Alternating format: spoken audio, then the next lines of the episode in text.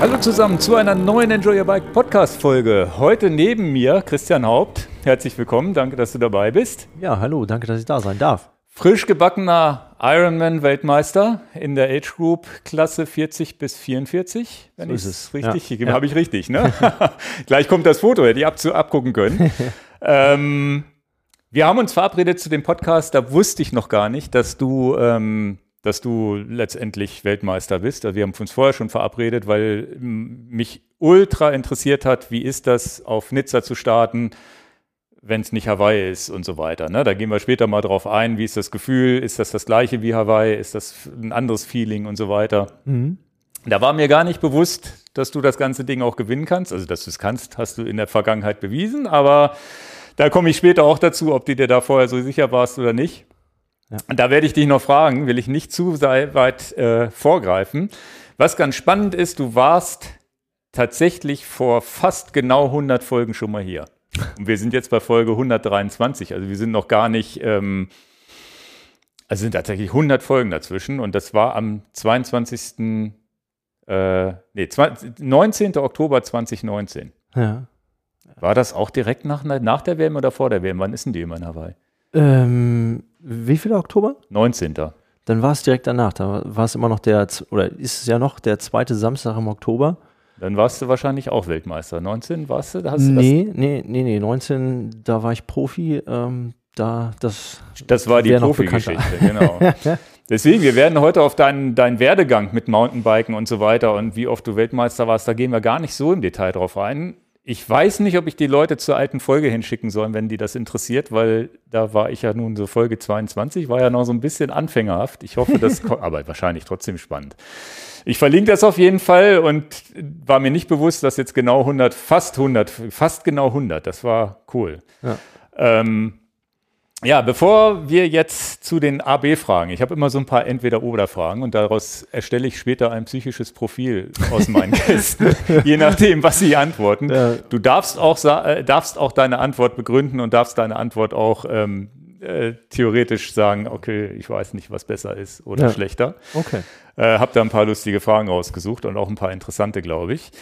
Vorher ein Gruß von unserem Sponsor. Heute mit dabei Löwenanteil. Vielen Dank für die Unterstützung dieser Sendung. Ja, der ein oder andere hat den Namen vielleicht schon mal gehört, weil vor einem anderthalb Jahren habe ich das Ganze mal schon mal gepickt hier im Podcast und habe diese Gläser damals entdeckt und habe gesagt, das ist ja geil. 570 Gramm, also wirklich ein großes Glas mit proteinreichen Essen in Bioqualität, weil das Ganze ist Löwenanteil und viele von euch haben das gehört und haben mich später darauf angesprochen, zum Beispiel bei der Vereinsgründung.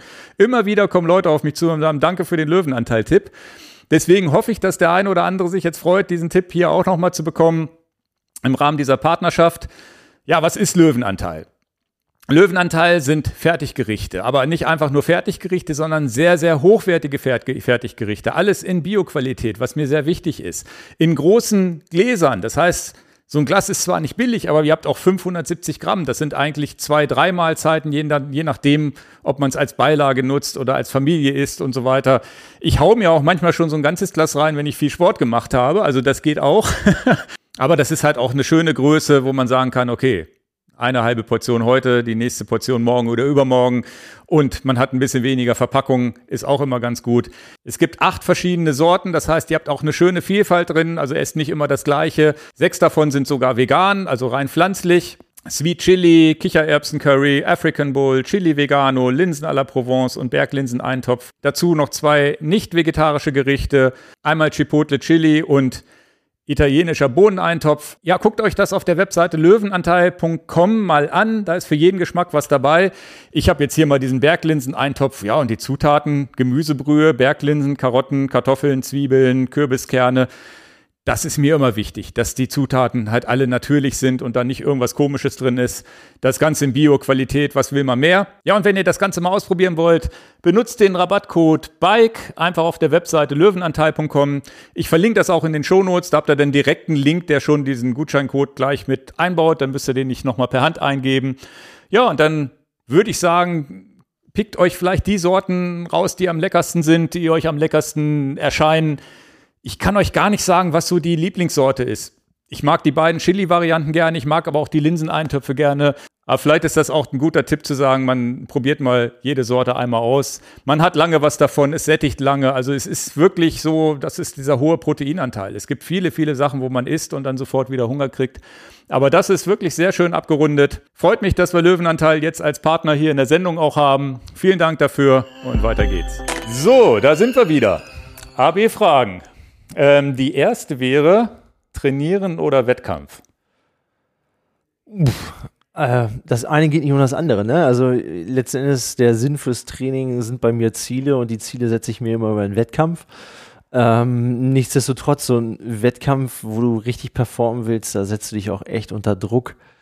Und ähm, dann, ja, ist es im Training mal ein bisschen einfacher. Also für mich, ich bin schon so ein Wettkampftyp, deswegen mache ich das auch und insofern Wettkampf. Wettkampf ist, okay. Interessant, bei mir wäre es umgekehrt. Also je, zumindest aktuell. äh, Trainingsplan oder freies Training? Ah, hat auf jeden Fall auch beides seinen Charme. Ne? Ähm, ich trainiere nach Trainingsplan. Ähm, mein Coach äh, äh, weiß auch, dass ich den abarbeite. Also insofern trainiere ich sehr, sehr viel nach Trainingsplan. Aber ich genieße jetzt zum Beispiel auch die Off-Season, ähm, wo ich gestern mal einfach ja relativ spontan ähm, mit meinem Sohnemann im, im Kinderjogger laufen war, ohne irgendwie Stress zu haben oder ohne, dass das drin stand. Also insofern, ich brauche beides. Äh, eine Phase im Jahr, wo ich einfach vor mich hin trainieren darf und dann aber auch, wo ich mich verlassen kann drauf, dass dann am Tag X die Wettkampfleistung stimmt und das kriegst du nur einen Trainingsplan hin. Ja. Kurze Zwischenfrage schon mal, dieses würde es ohne Trainingsplan überhaupt funktionieren? Ist das nicht so, dass das, brauchst du das psychisch, dass da was steht, was du zu tun hast? Dass du dann auch früh aufstehst oder spät ins Bett gehst? Boah, ja, das steht jetzt nicht drauf, ähm, aber ich war ja früher einer, so bin ich überhaupt zum Triathlon gekommen, der immer so hart trainiert hat, dass er sich selber gerichtet hat. Ja, ja, also gut. insofern, ähm, dass ich ja, immer verletzt war. Insofern brauche ich schon einen Trainingsplan, sonst würde ich es wahrscheinlich auch übertreiben, auch heute noch. Aber diesen Anreiz zum Trainieren, früh aufzustehen zum Beispiel, weil anders geht es ja manchmal im Berufsalltag nicht, den brauchst du nicht unbedingt durch einen Trainingsplan.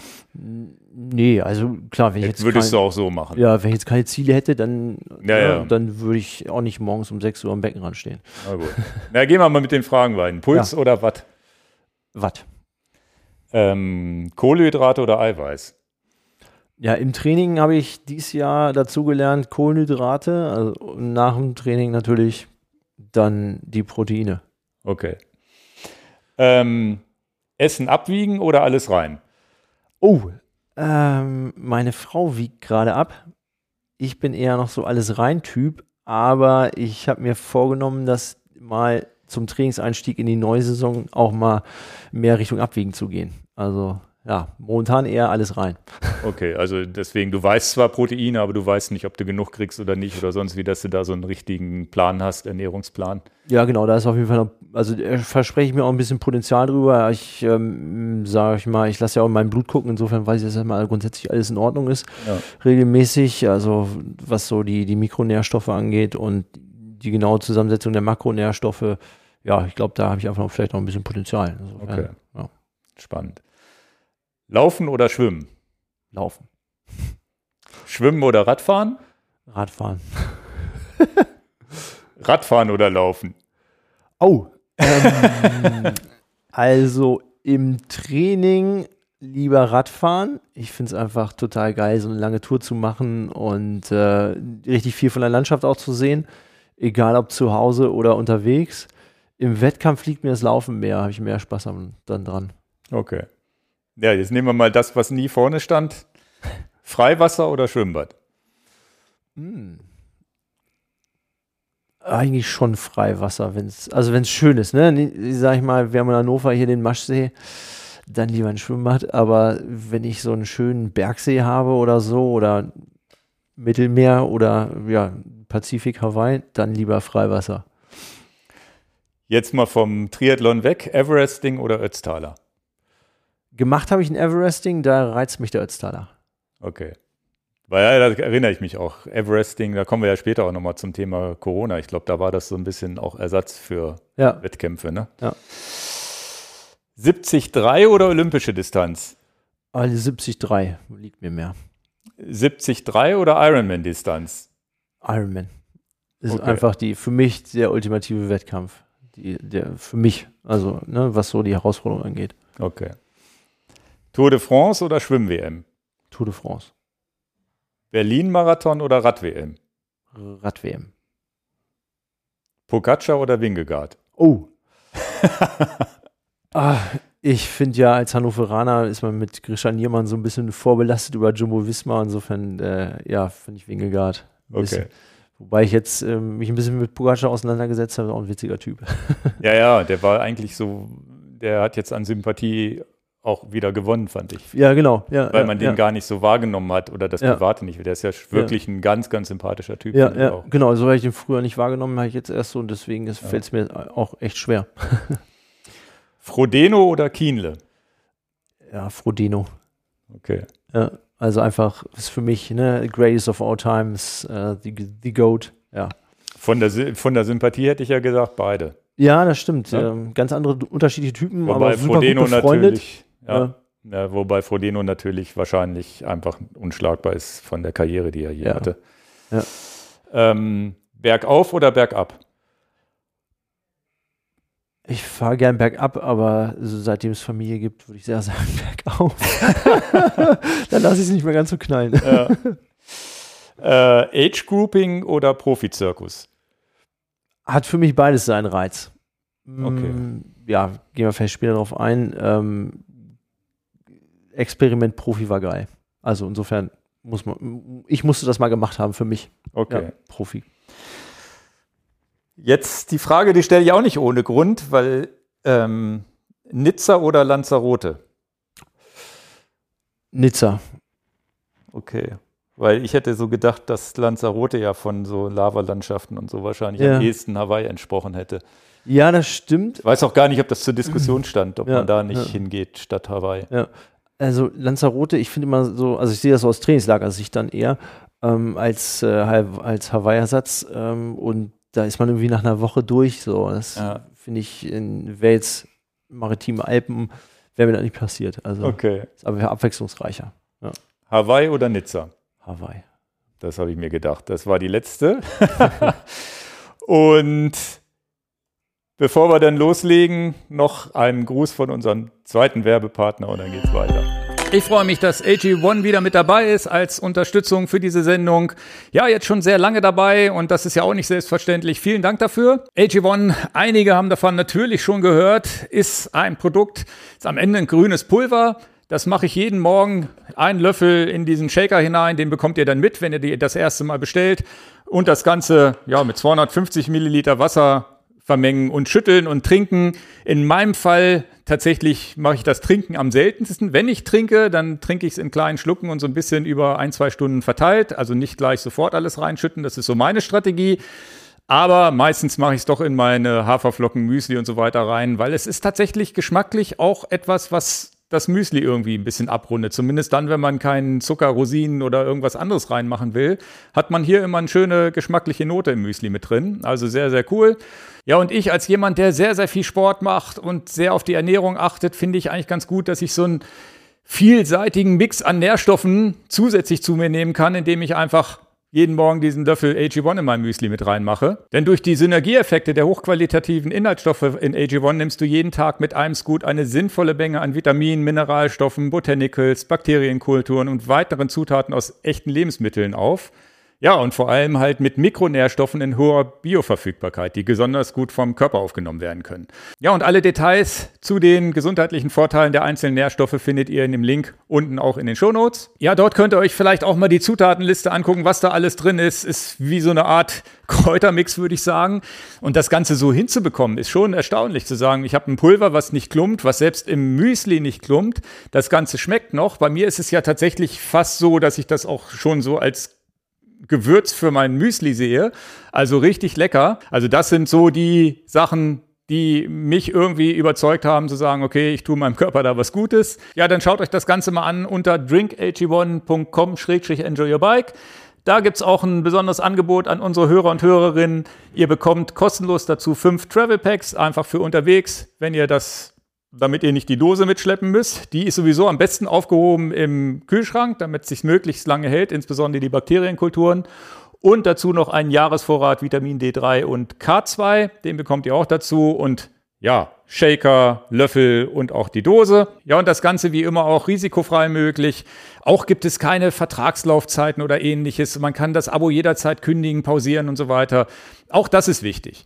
Also nochmal vielen Dank an AG1, dass Sie uns jetzt schon so lange hier im Podcast unterstützen. Und dann geht's jetzt mal weiter im Programm. Ja, dann legen wir mal los. Und zwar, was, was mir natürlich aufgefallen ist, das letzte Mal, als wir uns getroffen haben, wenn man überall, wenn man das Datum 2019 sieht, wo man dachte, krass, das war ja, danach war ja was mhm. mit Corona und so weiter. Ne? Und da hatten wir ja eben das Thema in den AB-Fragen auch schon mit, mit Everesting und so weiter, was, wo du ja ich meine, einen Weltrekordversuch im doppelten Everesting versucht hast, ne? Ja. Jetzt hast du, glaube ich, zweimal versucht sogar. Nee, einmal. Einmal. einmal. Ich okay. habe einmal ein Everesting gemacht, was auch, glaube ich, ziemlich schnell war, ähm, so im deutschen Vergleich. Ja, was war Und, das nochmal? Oh, das Zeit kann ich Kopf? dir gar nicht mehr sagen. Ich meine, unter neun Stunden. Ja, ja, war krass. Ja.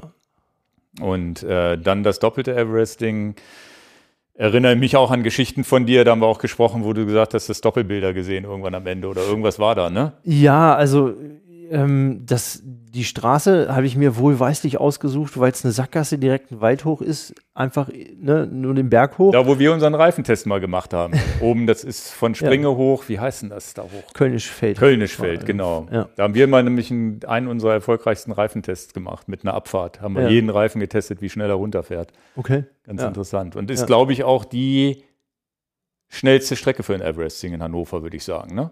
Denke ich auch. Also habe ich schon mit, mit Bedacht auch ausgesucht. Beim ersten Mal auch schon.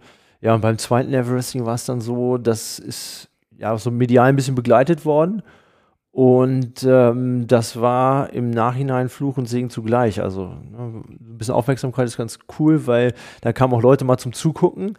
Der Nachteil war, dass dann da tatsächlich in dieser Sackgasse, wo eigentlich keine Autos fahren dürften, äh, doch recht viele Autos unterwegs waren.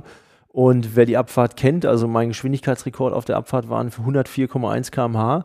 Das ist aber da ganz schön auf heavy. Dem, genau, auf dem Feld, das ist ja nicht, letzten Endes nicht breiter als ein Feldweg, wenn da ein Auto entgegenkommt. Ja, ja. Und ähm, ja, es war dann irgendwie morgens früh, da war man schon echt so ein bisschen, ja, einfach gar. Und dann fing da auf einmal der Autoverkehr an und den, die Strecke wie gesagt, genau rausgesucht, damit da nichts fährt eigentlich.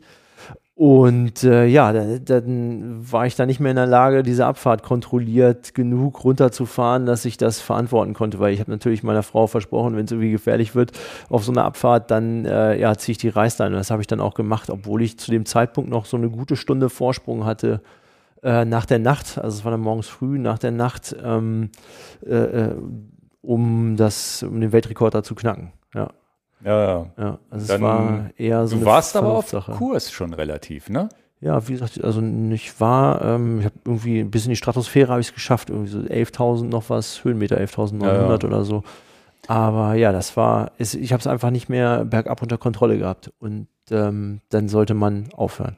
Okay, krass. Und war das, wie, wie war das, war, war das die Phase, da warst du, hast ja die Profilizenz gezogen und wolltest sozusagen und damals, wie alt warst du da? 38, glaube ich schon, ne?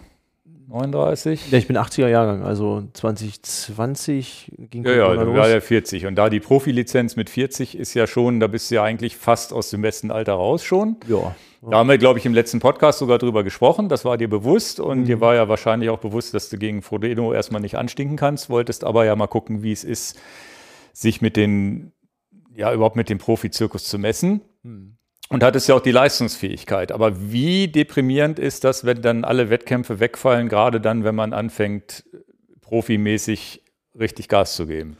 Ja, also war echt bitter, weil ich hatte 20, also 2017 bin ich Age Group Weltmeister overall geworden und äh, dann haben mir einfach im Amateurzirkus die Ziele gefehlt.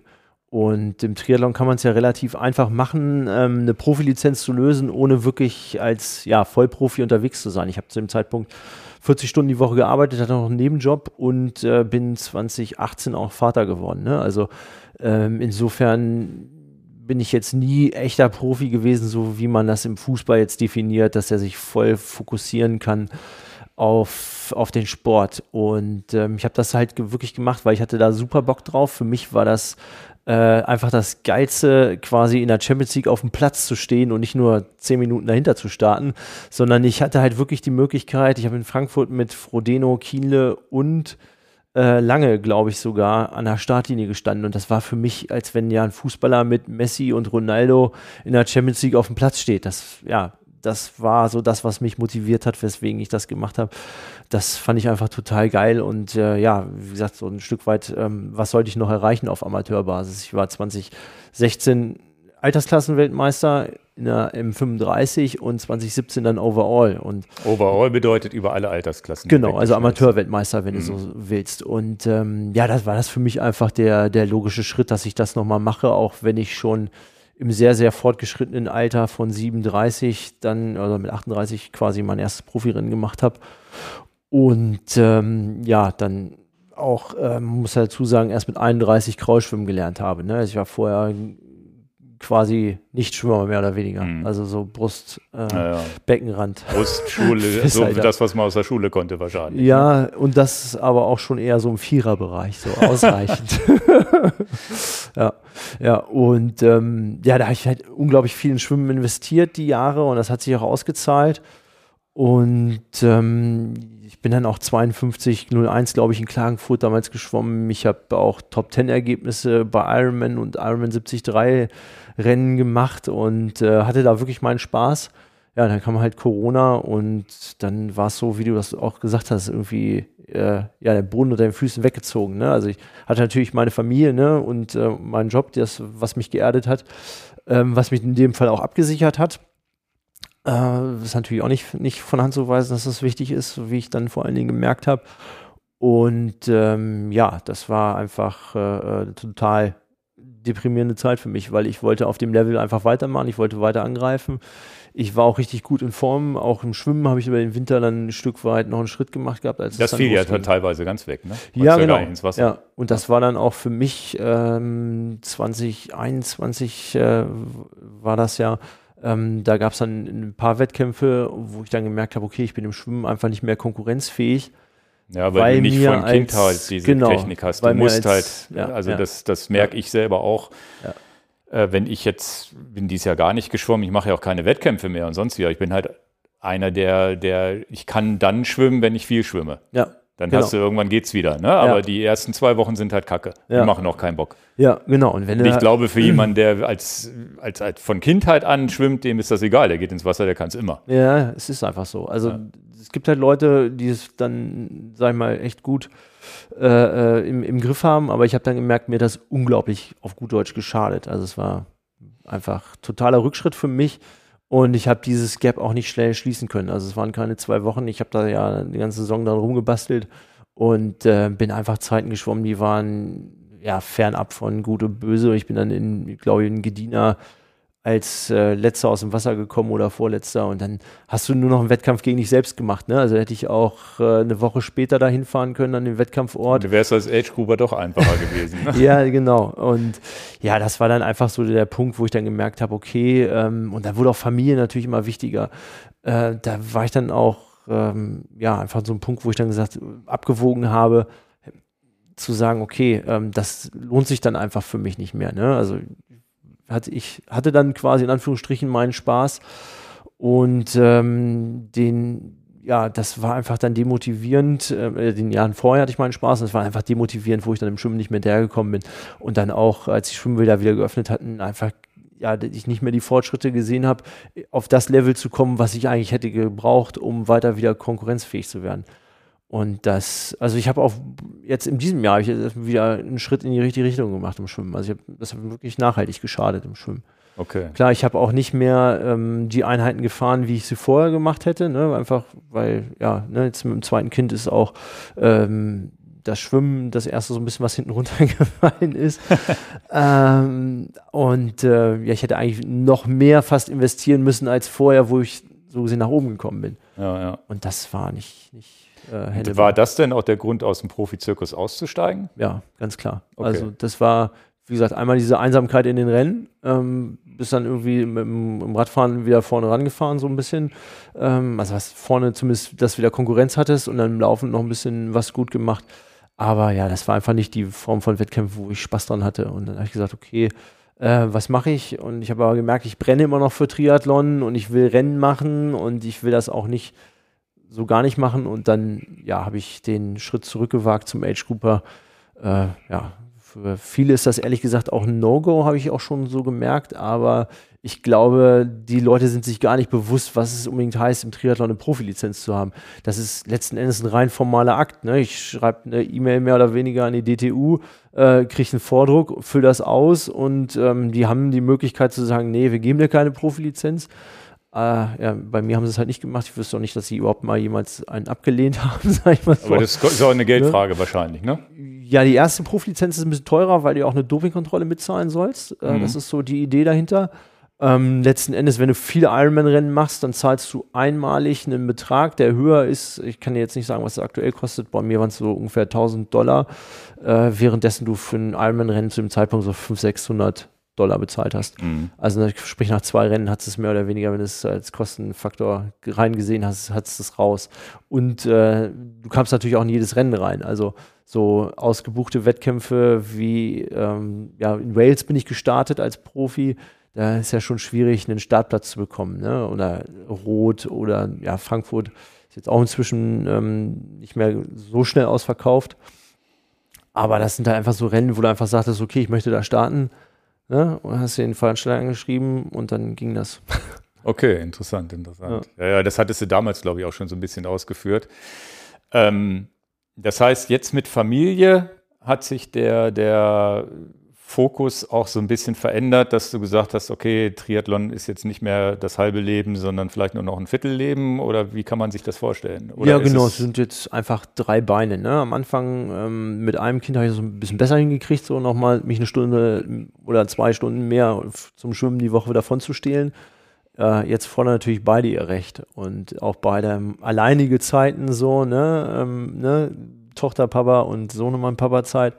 Insofern, ja, das äh, bin ich das auch nicht mehr so bereit dann zu geben. Und man merkt dann auch schon irgendwie, jetzt bin ich ne, 43, da kommst du auch nicht mehr so an das Level von früher unbedingt dran.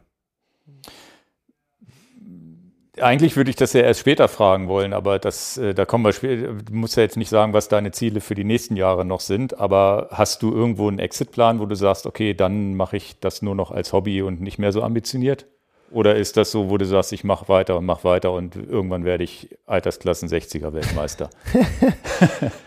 ja, ich habe mir schon so ein internes, äh, für mich definiertes Ziel gesetzt, wo ich dann auf jeden Fall mal kein Ironman-Rennen mache, sondern Sport nach Lust und Laune, sage ich mal. Und ähm, dann würde ich ja merken, ob es kribbelt, dass ich diese Wettkämpfe einfach für mich brauche oder ob ich sage, okay, äh, bin jetzt weg davon. Also mhm. ich glaube tatsächlich, wenn du erstmal einmal aufgehört hast, dann wiederzukommen, das ist unglaublich schwer, auch für den Kopf, für die Motivation, für diese Tagesstruktur, die du brauchst, ne, dieses ganze Drumherum und auch vielleicht auch Verständnis vom Umfeld, ne, von der Familie insbesondere. Ähm, das sind so Sachen, die, ja, die bewegen mich, aber ich habe da jetzt keine feste Exit-Strategie, sondern ich habe so eine Idee, wann ich vielleicht auch mal aufhören könnte, das auf dem Level zu machen. Und ähm, ich bin immer so ein Typ, der von Jahr zu Jahr guckt und dann entscheidet, was bin ich bereit im nächsten Jahr auch zu geben von der, von der Motivation her ähm, in, in den Sport, in den, in, von, von der Trainingszeit her. Und ja, wenn ich vielleicht irgendwann im Herbst dann feststelle, okay, ich bin jetzt so durch das Jahr, jetzt für mich Feierabend, dann kann das auch mal dann zu sein sein. Aber ich habe jetzt äh, nicht vor, ja, mit Nizza quasi mehr oder weniger aufzuhören.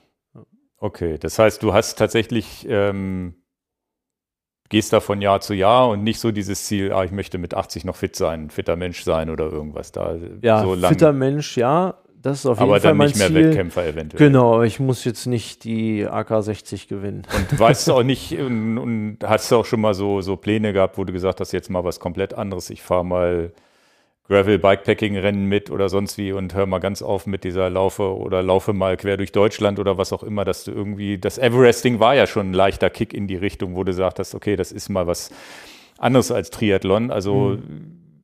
kannst du dir das auch vorstellen, dass du irgendwann sagst, okay, scheiß auf Triathlon, jetzt mache ich mal komplett was anderes? Ja, also dieses Everesting exakt, das sehe ich als so ein, so ein Experiment an ähm, wo ich gemerkt habe, okay, ich kann mich auch für was anderes begeistern, wo jetzt nicht irgendwie so ein klassischer Wettkampf sein muss. Also so ein, so ein sag ich mal, ich kann, ich sehe auch den Reiz da drin, einfach mal so eine Bikepacking-Tour zu machen und so habe ich schon richtig Bock drauf. Hast du das schon gemacht? Hast du ein Gravelbike überhaupt schon? Nee, habe ich nicht, ehrlich gesagt. Na, das ja. fehlt ja noch. Da kenne ich einen ganz guten Shop hier in Hannover. Echt? ich habe hier tatsächlich vorne beim Reinkommen äh, Fahrräder stehen sehen. Ja, ja, genau. ähm, nee, das, das ist ja ganz interessant, weil das äh, Everesting ja noch unter dem Wettkampfcharakter war. Die Frage ist, ob irgendwann der Switch, ich hatte, wir haben auch mhm. ein Interview mit Jonas Deichmann gehabt, der ja nun früher Rennfahrer war und dann irgendwann gesagt hat, Wettkämpfe geht nicht mehr, nur noch Abenteuer. Ja. Das auf einem hohen Niveau, also auch auf Rekordniveau, einmal um die Welt und was er nicht alles gemacht hat. Ich mhm. glaube, das geht auch, äh, ist, ist bei dir ausgeschlossen mit Familie sowas in der Art. Da kannst du vielleicht mal überlegen, Transcontinental für eine Woche oder was geht mhm. vielleicht noch. Ja. Ähm, das heißt, diesen Shift, da bist du aber noch Wettkämpfer, dass du sagst, ich bin, ich brauche diesen Vergleich, ich möchte der Schnellste sein oder mit, mithalten können, dass du sagst, irgendwann nur noch Abenteuer, das hast du noch nicht so gedacht. Nee, also ich sag ich mal, ich mag diesen, diesen Wettkampf-Flair, gerade beim Ironman, wenn die Sonne aufgeht ähm, und du da ins Wasser gehst und so, das, ja, das motiviert mich, das treibt mich an, sowas zu machen und das finde ich geil. Äh, ja, wie gesagt, das andere, man kann auch ne, nicht immer auf allen Hochzeiten tanzen, zumindest nicht auf dem, auf dem Level dann, wie, wenn man es haben will.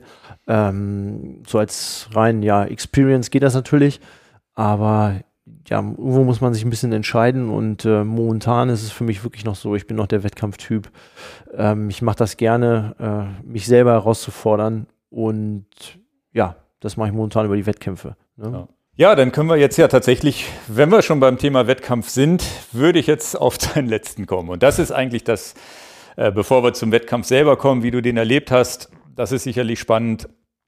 Wie war es vorher, als diese, wie hast du die Entscheidung wahrgenommen oder warst du schon überhaupt qualifiziert für die Ironman WM, die ja normalerweise in Hawaii stattfindet? Und ich meine, letztes Jahr wurde das erst angekündigt, dass dies Jahr nicht Hawaii stattfindet, sondern ich meine, jetzt ist es so, es gibt einen Wettkampf auf Hawaii, Frauen oder Männer, in diesem Jahr nur die Frauen, im nächsten Jahr nur die Männer und Parallel dazu gibt es einen Wettkampf in Nizza. Bleibt es bei Nizza die nächsten Jahre? Und ja, oder ist das jetzt immer Nizza und Hawaii oder kann das auch noch eine andere Stadt werden?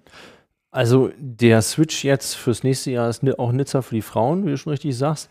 Für danach ist, soweit ich weiß, noch nicht entschieden. Also ich kann mir vorstellen, ähm, dass sie, die wollten jetzt, glaube ich, erstmal abwarten, weil ja äh, Nizza auch so ein Stück weit die Gegen- oder die, die europäische Erstentwicklung des, des Ironmans war.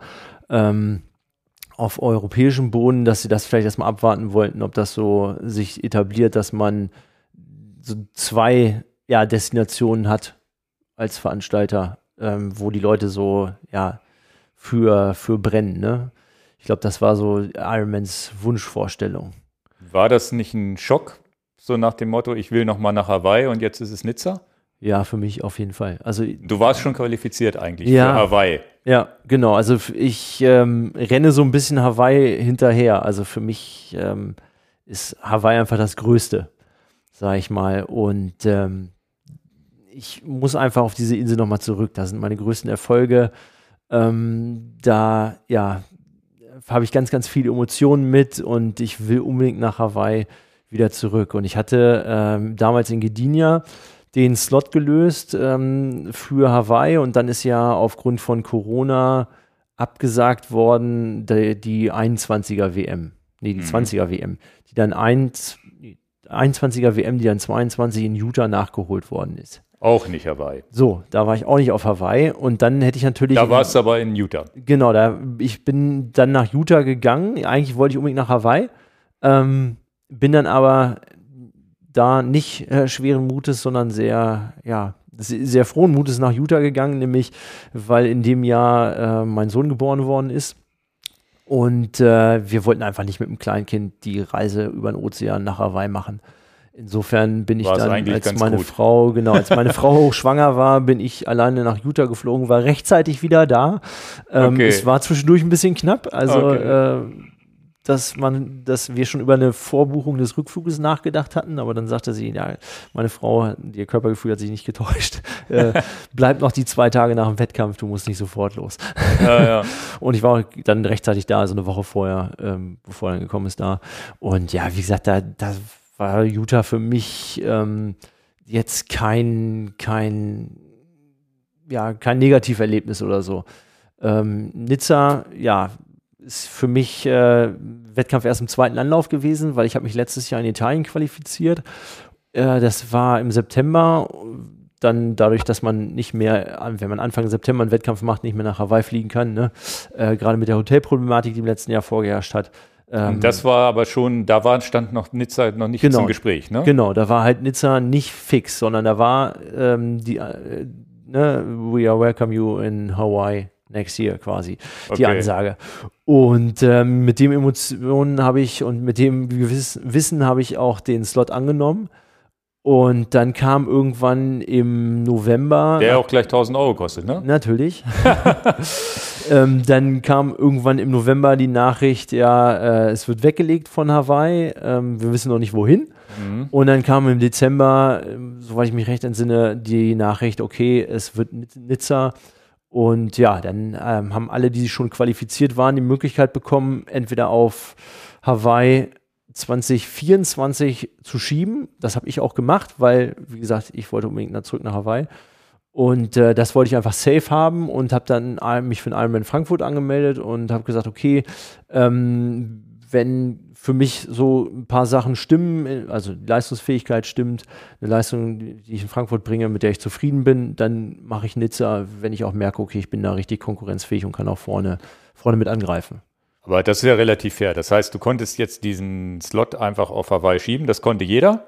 Das konnte jeder, der vor der Bekanntgabe sich qualifiziert okay, hatte. Das also, ist ja dann zumindest und das könnte, kann ja auch nur ein kleiner Pool gewesen sein, ja. weil die meisten sind ja im selben Jahr nach Hawaii geflogen. Genau, sozusagen. ja, ja. Also alle die. Das heißt, da hast du ja dann noch Glück gehabt ja. und dann steht, dann steht dieser Slot für Hawaii und dann hast du dich in diesem Jahr für Nizza nochmal zusätzlich qualifiziert. Genau, in Frankfurt für Nizza. Okay, ja, dann ist es ja okay, dann hast du ja nichts verloren in dem Sinne. Dann ist ja Nizza einfach nur ein Zubrot, außer dass natürlich normalerweise dieses Jahr Hawaii angestanden hätte. Und wenn du jetzt gesagt ja. hättest, nächstes Jahr habe ich keine Zeit, in Anführungsstrichen, ja. Ja. hättest du auch dumm aus, aus der Wäsche geguckt. Ich bin der einzige Age-Grouper wahrscheinlich, äh, der sich jetzt doppelt für Hawaii qualifiziert hat. Also sprich, ich war schon für Hawaii qualifiziert und als Weltmeister bist du ja fürs nächste Jahr auch automatisch mitqualifiziert. Ach, jetzt bist du, und jetzt da, aber für 25 weiterschieben geht nicht. Das glaube ich nicht, nee, nee okay. da, da, kennt man Ironman zu gut. Ja, ja, ja, okay. Aber ist das, äh, was war nochmal die Historie? Am Ende war es doch dem geschuldet, dass Hawaii zu voll wurde, weil mhm. zu viele Starter und so weiter. Genau, also die ähm, haben ja versucht, oder beziehungsweise sie haben es gemacht, am Donnerstag das Frauenrennen im Wesentlichen zu machen, plus ein paar Männer-Age-Grouper, also Amateure, ähm, damit aufgefüllt und dann am Sonntag, äh, am Samstag dann äh, das Männerrennen. Und das hat die Insel einfach weder von, der, von den Betten her noch logistisch hinbekommen, muss man mal wirklich so sagen. Also da ist Ironman auch ganz klar äh, ein bisschen gegen die Wand gefahren. Da waren Verpflegungsstationen völlig unzureichend besetzt, äh, sodass sie dann mit dem Wasserreichen gar nicht mehr hinterhergekommen sind und so. Also ich habe da echt bitter böse äh, Nachrichten von, von Athleten bekommen, die einfach gesagt haben, ey, war, also denen haben einfach auch Helfer gefehlt, dadurch, dass es innerhalb von so vielen Zeiten kurz hintereinander gemacht haben. Und auch die Insel-Community hat das dann nicht mehr mitgetragen. Die haben gesagt, an zwei Tagen so kurz hintereinander die äh, bei uns das ganze Dorf gesperrt und äh, die Straße, ne, die, die, Hauptverkehrsstraße da beim Flughafen rausgesperrt. Und dann war einfach der Rückfall auch in der hawaiianischen Community so, dass sie gesagt haben, also so machen wir es nicht. Und das war die Ursache war einfach, dass sie die Starter verdoppelt haben oder was? Ja, das ist ja dann de facto. Aber das hätte man ja nicht machen müssen. Theoretisch hätte man ja den Mythos Hawaii ja. erhalten können, indem man einfach sagt, wir bleiben bei der Anzahl, die wir haben. Und dann wäre es ja auch theoretisch. Ja, das ist halt die große Frage. Ne? Jetzt so wird dieser Traum, glaube ich, für viel mehr Leute wahr, mal nach Hawaii zu können, weil sie mit schlechterem Ergebnis in Anführungsstrichen qualif sich qualifizieren können. Kann man das so sehen oder ja, war es früher für dich sozusagen schwerer, als noch weniger Starter waren, als für jemanden, der heute da durchstarten will? Ja, also man muss ja sagen, ähm, man hatte früher 2500 Starter und das waren Männer und Frauen. Ja. Ne? Also hast du rund, äh, sag ich mal, es waren die, glaube ich, immer so 1800 Männer und 700 Frauen. Die Slots haben sich ja auch verteilt nach den Stärken ähm, der Starterfelder. Also das heißt, normalerweise machen mehr Männer Ironman. Dementsprechend, wenn, sag ich mal, einfach zwei Drittel der Starter männlich waren und nur ein Drittel Starterinnen, dann sind auch zwei Drittel der Slots zu den Männern so gesehen gewandert. Und dann haben die sich auch genauso von einem Verhältnis her auf die Altersklassen verteilt. Und dementsprechend war es dann für die Männer auch ein Stück weit schwieriger, sich für Hawaii zu qualifizieren, als wenn es jetzt 2500 Plätze rein Männer gibt. Dafür, sag ich mal, hat man dann jetzt natürlich nur alle zwei Jahre die Chance, nach Hawaii zu kommen. Also, ja. 1250, vorher waren es dann 1800 Männer. Ja, genau. Wird es ja wieder so. schwieriger. Ja, genau. Ja, ja, ja, ja. Also, wenn das. Wenn man das denn so nimmt, wenn das, das ist jetzt die, die große Frage, ob nächstes Jahr das große Hawaii-Qualifizieren losgeht, während dieses Jahr alle gesagt haben, ja, Nizza ist mir egal, dann, ne? also da, hat man das gemerkt? Ja, fand ich schon. Also, dass die Leute weniger ambitioniert oder weniger ja, die Option ja. gezogen haben. Also wenn man mal, ähm, wenn ich jetzt an Frankfurt zurückdenke, an diese Siegerehrung, also da war es dann teilweise so gefühlt, dass der Slot äh, so vergeben worden ist, ähm, wer will noch mit nach Nizza. Also Okay. Das war also der nachher, erste, der zweite, der der dritte, ist- die haben alle ausgesetzt. Die haben gesagt, nehme ich nicht. Ja, ich glaube, ganz vorne war's, äh, waren die Slots schon weg. Ähm, aber dann halt so ein, so ein Mittelteil, der gesagt hat, äh, nee, wenn ich WM mache, dann will ich nach Hawaii. Hm. Also das hat man auf jeden Fall gemerkt, dass der Slot weiter runtergerollt ist, als das früher war, ja. Also Ja, ist ja tatsächlich schade, dass eigentlich ähm, man hätte es ja so lassen können. ja. Wäre ja eigentlich die wahrscheinlich nicht die betriebswirtschaftlichste, schlaueste Variante. Da kommen wir vielleicht später auch mal dazu, weil Ironman ja auch viel in der Kritik steht mit Startpreisen und so weiter. Hm. Und ähm, macht ja den Mythos ein bisschen kaputt. Also jetzt kann ich ja hier mal aus, aus meiner Sicht sehen, ich bin ja WM-Zuschauer. Es hatte so ein bisschen Vor- und Nachteile in der Nizza WM zuzugucken. Also ich, ich, ich habe diesen, diesen, diesen Spirit nicht oder diesen Funken nicht zu sagen, ich muss auf Hawaii mal gestartet haben und so. Da, dafür bin ich einfach auch, was die langen Distanz angeht, nicht ambitioniert genug und so, habe das auch nie gehabt, obwohl ich viel Triathlon gemacht habe. Tatsächlich kann, kann, kann ich die, diesen Mythos ja nur als Zuschauer erkennen Hm. und als Triathlon-Interessierten. Und da muss ich ja sagen, dass es ja immer ein Rennen war, was man so im Halbschlaf geguckt hat über Nacht und so weiter. Und dann ist man wieder eingepennt, weil viel passiert ja auch nicht. Ne? Oft wurde saß, okay. Und dann habe ich das, äh, tatsächlich war das Gucken eigentlich immer so ein AirPod drin und durchlaufen lassen und dabei gepennt. Mhm. Und dann zwischendrin bist du vielleicht mal irgendwann wieder aufgewacht und bist, hast wieder weiter gepennt und morgens hast du dann vielleicht die letzten Kilometer noch gucken können. Oder man hat The Real Life nochmal zurückgespult und geguckt. Ja. Und das war ja diesmal schon komisch, dass man am Sonntag früh aufstehen konnte und den Start theoretisch gucken konnte oder den ganzen Tag das gucken konnte. Das war einfach schon vom Gefühl anders.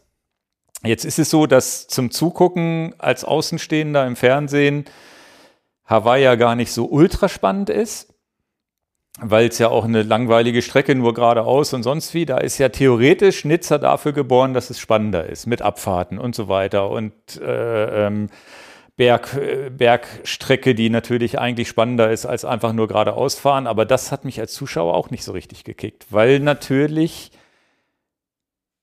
ja, gegenüber einer Tour de France Bergetappe ist es natürlich auch nicht so einfach, eine Triathlon-Bergetappe in Anführungsstrichen im Fernsehen rüberzubringen, Mhm. weil das Motorrad ist immer an der falschen Stelle oder sieht, zeigt halt nicht viel oder der, der, der Hubschrauber kann halt auch nicht ein ganzes Feld zeigen, sondern immer nur so vereinzelte Splitter. Und dann war es auch wirklich, finde ich, ganz, ganz schwierig im Fernsehen überhaupt irgendwas zu schnallen. Theoretisch, wahrscheinlich hätte ich das Internet anschalten müssen mit, dem, mit der Ironman-Webseite, wo ich sehe, wo, wo Patrick Lange und die alle unterwegs sind, aber das Fernsehen hat mir überhaupt keine Zeiten gezeigt. Okay. Also nicht so wie bei der Tour de France, wo du sagst, okay, eine Minute 15 der zu dem und sonst wie. Es war ganz, ganz wenig Feld einge, einge, eingeblendet. Und das Okay. hat es sehr, sehr langweilig zum Gucken mal gemacht. Wobei ich sagen muss, was wiederum schön war, ähm, ich habe es im Real Life, glaube ich, auf YouTube die HR-Übertragung gesehen, wenn ich mich richtig erinnere. Ich meine, es war HR oder Sportschau. Die Moderatoren waren gut. Mhm. Also das war wirklich ein Wechsel, Wechsel, wo auch Mandan Lorange mitgesessen hat. Dann, ich glaube, meine Kienle hat da gesessen und, und die haben das wirklich gut gemacht. Das war wieder ganz interessant, da immer das mit so einem halben Ohr zuzuhören. Also zum Zuhören war es super, zum Gucken irgendwie relativ langweilig und relativ durcheinander. Und der Funke ist tatsächlich nicht übergesprungen. Es war emotional als Zuschauer, also euch hat man ja eh nicht gesehen als Age-Grupper, da kommen wir, wir ich habe ja nur die Profis gesehen. Es war dahingehend emotional, dann so ein Frodeno mit letzten Tag, der dann seine Familie nochmal in den Arm genommen hat, das war natürlich toll. Irgendwie das mit mitzuerleben als Zuschauer oder ne, es war ähm, was, was, was auch gesagt wurde, es war zuschauermäßig weniger los als auf Hawaii, was ich krass finde, dafür, dass es Europa ist und man hätte mal eben hinfahren können, aber auf die Idee bin ich jetzt zum Beispiel auch nicht gekommen.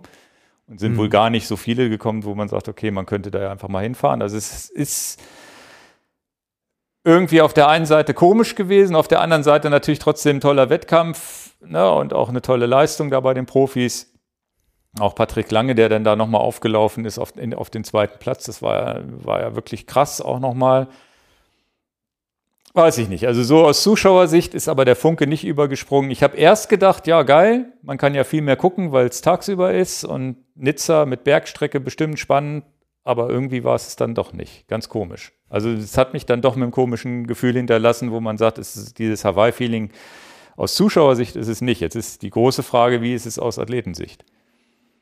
Ja, also ich bin jetzt auch, ähm, sag ich mal, kampferprobt. Ne? Also ich kenne Utah als WM-Standort, ähm, Nizza und vor allen Dingen Hawaii. Und also für mich das Spirit of a Lower, ähm, der ist einfach, ja, der ist nicht, nicht übertragbar auf Nizza und auch nicht auf Utah gewesen. Da bin ich ganz ehrlich. Also was war besser? Was war in, was war so, so gefühlt besser, Nizza oder Utah?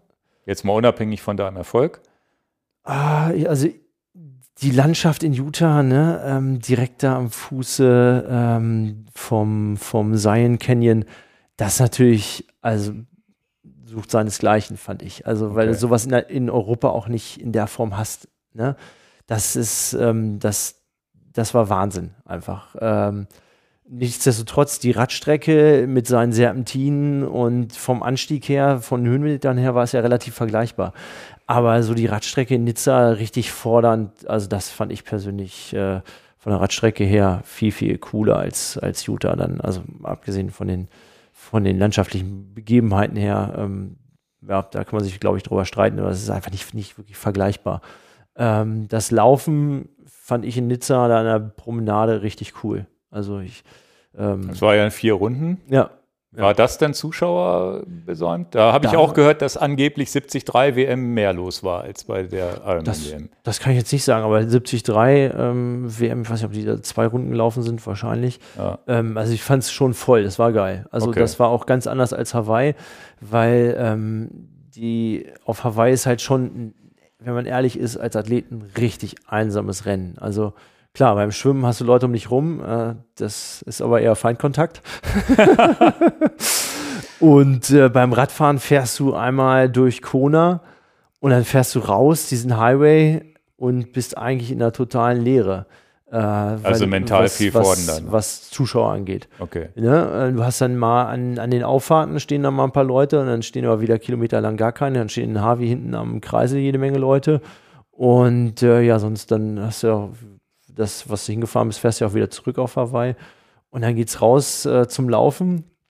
Wenn du nach Kona wieder reingefahren bist, das ist dann richtig geil. Das ist, äh, da stehen die Leute dann gefühlt wie in Alp d'Huez und äh, peitschen dich die, dann die, die Palani runter und, ähm, und so weiter. Und ähm, dann hast du den Wendepunkt, dann rollst du raus ins Energy Lab und von da bis auch wieder ja, nur Athlet gegen sich selbst gefühlt und die Leute, die dir entgegenkommen oder ähm, die, ja, oder die, die du halt vor dir hast, ne? Und dann bist du wieder total einsam und dann kommst du nach Kona wieder rein und dann wirst du wieder ja, von so vielen Zuschauern gepeitscht, das ist der Wahnsinn. Also in Nizza ist das halt überall die Zuschauer. Das war, fand ich auch. Ja, das ist dann ja wieder ganz cool. Ja, ja, ja. Und äh, die Bergdörfer haben da auch richtig äh, Alarm gemacht. Das war cool. Also die äh, haben die, die Tische dann da an die Straße gestellt und so. Das war, ja, das war so ein bisschen Tour de France-Feeling. ohne dass man jetzt diese Massen am Berg hatte, aber zumindest so die, die Orte sich rausgeputzt hatten und so. Das war, das war, war nicht auch cool, ja. Also dann unterm Strich, wenn nicht Hawaii, war Nizza schon eine gute Wahl? Ähm, ich würde so, also für mich. Oder hättest du irgendeine andere, wo du gesagt hättest, hätte man, also sowas wie Berlin, Frankfurt und so hätte ich total komisch gefunden. Nizza ist ja so, kommt mir irgendwie so als Außenstehender irgendwie schon ganz cool vor. Ansonsten hätte ich gedacht Lanzarote, weil es halt auch einer der härtesten Ironmaner, glaube ich, ist in Lanzarote. Mhm. Ja. Mit dem Wind und so. Ja. Ähnlich wie Hawaii, glaube ich, auch von dem Landschaftlichen, so mhm. mit Vulkanlandschaften und so ja. weiter. Wie ist da, wie ist da dein Eindruck? Oder hattest du noch irgendwen, hättest du gesagt, man hätte auch noch irgendwie, hättest du noch irgendwen anders im Hinterkopf gehabt? Ähm, also, Irgendeine andere Stadt. Sag ich mal, Lanzarote kam mir auch die Idee, ähm, aber die waren ja auch bis zum Schluss noch in der Verlosung. Es gab ja irgendwie so fünf Standorte, die schon in die nähere Auswahl kamen und dann ist es Nizza nachher geworden. Ähm, ich war ehrlich gesagt ein bisschen enttäuscht, als es dann nach Europa kam, weil wenn ich mir schon was angucken wollte äh, außerhalb von Hawaii, ähm, dann hätte ich. Zu nah dran, oder was? Ja. Bist du mit dem Auto runtergefahren? Ja, wir sind mit dem Auto hingefahren, okay. ja. ja. Ähm, das, ja, war irgendwie, ähm, also für mich ist einfach nicht kein geeigneter, es gibt keinen geeigneteren Standort als Hawaii für mich. Ja, Hawaii ist aber auch ja, ja wirklich am Arsch der Welt. Ne? Egal ja, wie rum du fliegst, sind immer, sind, immer, sind immer 12, 13, 14 Stunden Flug, glaube ich. Ne? Ja, ja, locker. Ja, so 20. Also mit, okay. Muss ja mal umsteigen und so. Ja. Äh, reine Flugzeit sind es, glaube ich, ja, 15,5. Wahnsinn. Dann die, die, das allerkürzeste, aber äh, normalerweise hatten wir meist so 20 Stunden und halt 12 Stunden Zeitverschiebung. Also ist halt am anderen Ende der Welt. Ne? Ja. ja. ja, spannend. In deiner Vorbereitung, du bist ja nach Nizza gefahren, jetzt ähm, Wusstest du, dass du da gewinnen kannst? Bist du da mit den Ambitionen hingekommen? Wie war, wie war das? Hast du überhaupt noch eine Chance, overall Altersklassen zu gewinnen oder sind da die jungen Leute einfach zu stark? Wie, hast du dich da eingeschätzt? Wie bist du mit welchen, ja, mit welchen Zielen bist du dahin gefahren? Also für mich war es wirklich ähm, das Ziel, nochmal in der Altersklasse auf dem Podium zu stehen. Am liebsten Fall ganz oben, wie es jetzt auch geklappt hat.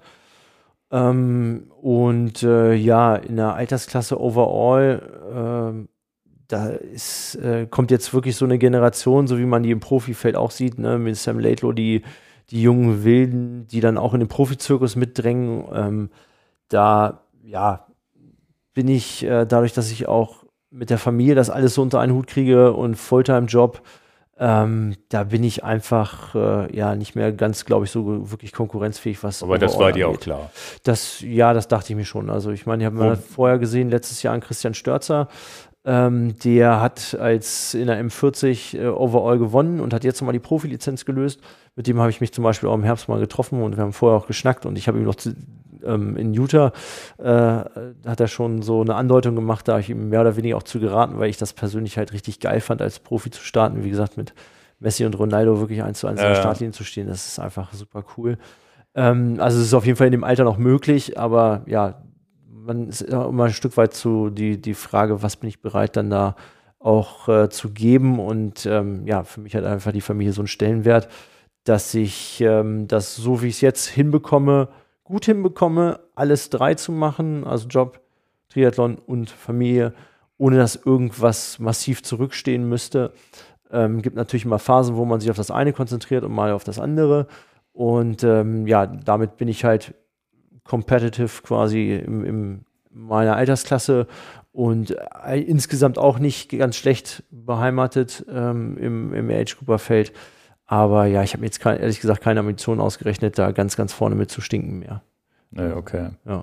Ich meine, ich bin jetzt insgesamt. Aber ich, bist du denn overall trotzdem eine gute Platzierung wahrscheinlich, ne? Ja, ich weiß es gar nicht, wie viel, ich glaube 16. oder so. Ja, ja, das ist ja auch jetzt nicht ja, schlecht. Ja, und insgesamt war es gar nicht so, also ich glaube insgesamt, äh, ähm, weil viele Profis ausgestiegen sind, also unter den Top 50 war ich immer noch, inklusive Profis, ne? Also, Ach so, okay, insgesamt sogar. Ja. Okay, krass. Ja, ja. ja das ist auch schon ja, Wahnsinn. Ja. Und ähm, kann man denn, kannst du denn was sagen, ob das Feld ähnlich stark war wie auf Hawaii trotzdem? Weil ja die guten Leute wahrscheinlich die WM-Ticket gezogen haben, wird es wahrscheinlich keinen Unterschied gemacht haben. Bei den Profis war es ja stark besetzt, ne? Ja, also die Profis waren top besetzt, ne? Ja. Würde ich schon sagen. Ähm, die Norweger hatten jetzt andere Ziele. Das waren die einzigen, die meiner Meinung nach wirklich gefehlt haben. Ne? Die wollten sich oder wollen sich für Olympia qualifizieren. Und gut, Gustav Iden ist so ein bisschen außer Form, habe ich das Gefühl. Ähm, also ein bisschen Verletzungshistorie dann da auch hinter natürlich. Und äh, insofern waren die einzigen, die gefehlt haben, ja, die beiden Norweger. Und äh, ja, bei den Amateuren, ähm, ja, ich denke schon, dass vielleicht ein paar von ganz vorne nicht mit das Ding gelöst haben, aber dem Grund nach war schon im Wesentlichen alles da, was es auch sonst auf Hawaii zu schlagen gegeben hätte. Kennst du die denn mittlerweile schon, dass du die eher kennst oder die Namen kennst, die da um dich rum laufen, ja. schwimmen, Radfahren? Also es kommen natürlich immer neue hinzu, die man dann vorher noch nie gehört hat oder nicht auf dem Schirm hatte oder die einfach einen Leistungssprung gemacht haben. Ähm, aber so ein paar, man, man kennt auch ein Stück weit seine Pappenheimer, klar. Weil es sind dann auch immer, ähm, ja, es sind halt häufig dieselben, ne? die, die einfach äh, auf dem Level sich so eingependelt haben, ja, dass sie da immer nach vorne mit dabei sind. Ja, jetzt wird der Triathlon ja auch immer schneller. Und ich glaube, das ist dem geschuldet, dass jetzt ähm, zumindest im Profifeld, glaube ich, die Generation, die jetzt heranwächst, ja dann nicht mehr irgendwie eine schwache Disziplin. So ein Kienle, der konnte ja damals Weltmeister werden, obwohl er in Anführungsstrichen nicht richtig schwimmen konnte. Mhm. Der hat dann im Rad irgendwie sechs Minuten eingeholt. Ähm, sind die Zeiten jetzt irgendwann vorbei. Ich glaube, wir sind da noch nicht, weil ich glaube, der, der jetzt gewonnen hat, der war auch auf dem Rad sauschnell gegenüber mhm. den anderen und so weiter. Also da gibt es ja immer noch diese Leute, die auf dem Rad ein bisschen was rausholen können, gerade auf so einer bergigen Strecke. Aber kann man sagen, in zehn Jahren ist das alles, laufen die alle innerhalb von einer Minute ins Ziel? Wie siehst du das? Ähm, also man muss erstmal sagen, jetzt, äh, es gab auf jeden Fall so einen Sprung, den du auch gerade beschrieben hast. Ne? Die, die jungen die jetzt mit Triathlon auch groß geworden sind und das von der ersten Stunde mehr oder weniger an, äh, also was sie seit Jugendzeiten schon äh, gemacht haben, das merkst du einfach, dass die keine ausgeprägte Schwäche mehr haben. Mhm. Das äh, ist auf jeden Fall Fakt. Ähm, so wie so ein Tour de France-Rennen, dass man im Peloton hochfährt, glaube ich nicht, weil einfach jeder seine individuelle Stärke dann nach wie vor mitbringt. Nur halt alles auf einem sehr, ja, Enger sehr, sehr ja, engen ja. Niveau. Ja. Das, das wird schon die, die Zukunft sein und das dann äh, vielleicht noch ein Stück weit mehr Tagesform entscheidet. Und äh, ja, man hat ja auch gesagt, die Zeiten der Überbiker sind vorbei. Aber mit Sam Laidlow und äh, Magnus Dietleff waren eigentlich zwei Überbiker ganz, ganz weit vorne. Ne? Die habe ich auch da vorne erwartet, weil man einfach auch dann erwarten konnte, dass die sich ja bergauf da äh, auf jeden Fall ein Duell liefern und dann ja, einfach äh, als Erste da vom Rad steigen mit einem ordentlichen Vorsprung, der es dann schwierig wird. Aber ich denke, gerade Magnus Dietleff hat in Rot gezeigt, man muss dafür nicht unbedingt die, die Berge haben, sondern ja, wenn fair gefahren wird, äh, sind die Abstände auch auf einem welligen Kurs herzustellen. Das heißt, die hätten auf Hawaii auch gewinnen können. Auf jeden Fall. Ja, ich meine, Sam Long hat letztes Jahr ja ganz, ganz lange geführt, bis er dann ja eingeholt worden ist und ja, weil es ist ja dann da auch nicht eingegangen oder so, sondern war einfach mal auch Zweiter. Hat äh, jetzt mal Schwimmen, war ganz normal Schwimmen wie immer. Wie ist das bei dir gelaufen, so dein Wettkampf? Gab es da irgendwelche Highlights, wo du gesagt hast, das hat mir richtig Bock gebracht, da habe ich richtig Zeit rausgeholt? Und wann wusstest du, dass du vorne mit reinhalten kannst? Ähm, also Schwimmen hatte ich schon ein gutes Gefühl.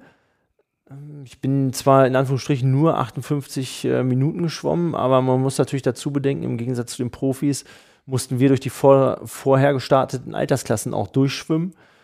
Und insofern hat das schon eine deutlich schnellere Schwimmzeit jetzt für mich zumindest. Ähm Bedeutet, ihr schwimmt auf langsamer auf und müsst da dann genau, ein bisschen ja, arbeiten ja. dran. Genau, du musst halt irgendwann, wenn du so, so einen Pulk hast, musst du dich da quasi auch durch, durchschwimmen, durchkämpfen, ein Stück weit auch.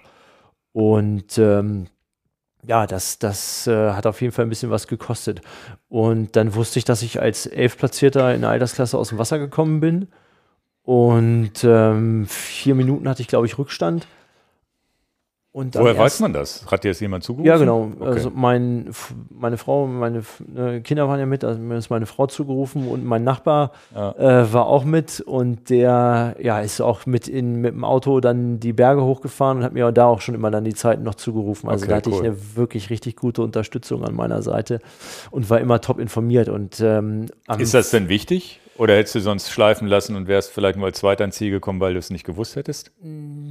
also du fährst ja den Berg dann nicht auf einmal 30 äh, äh, Watt mehr hoch, nur weil du weißt, Ja, ich dachte, es Rückstand ist- motiviert vielleicht, wenn man Aber weiß, genau, man kann es gewinnen. motiviert auf jeden Fall, vor allen Dingen, wenn es dann nach vorne geht. Also in die andere Richtung, wenn dann ein Vorsprung schmilzt, ist es Ja, schon, gut, dann ist schlecht. schon ja, eine ja. schlechte Komponente, aber so, das motiviert auf jeden Fall. Also, ähm, aber nichtsdestotrotz bleibst du auch, gerade wenn es gut läuft und du weißt, du, du ne, der, der Vorstand schmilzt, der Sprung, Vorsprung schmilzt von den anderen, dann ähm, ja, bleibst du natürlich bei dir, bleibst bei deinen Werten und äh, verlierst nicht die Ruhe. Mhm. Also das ist äh, ja auf jeden Fall eine, eine große, große Unterstützung für mich gewesen.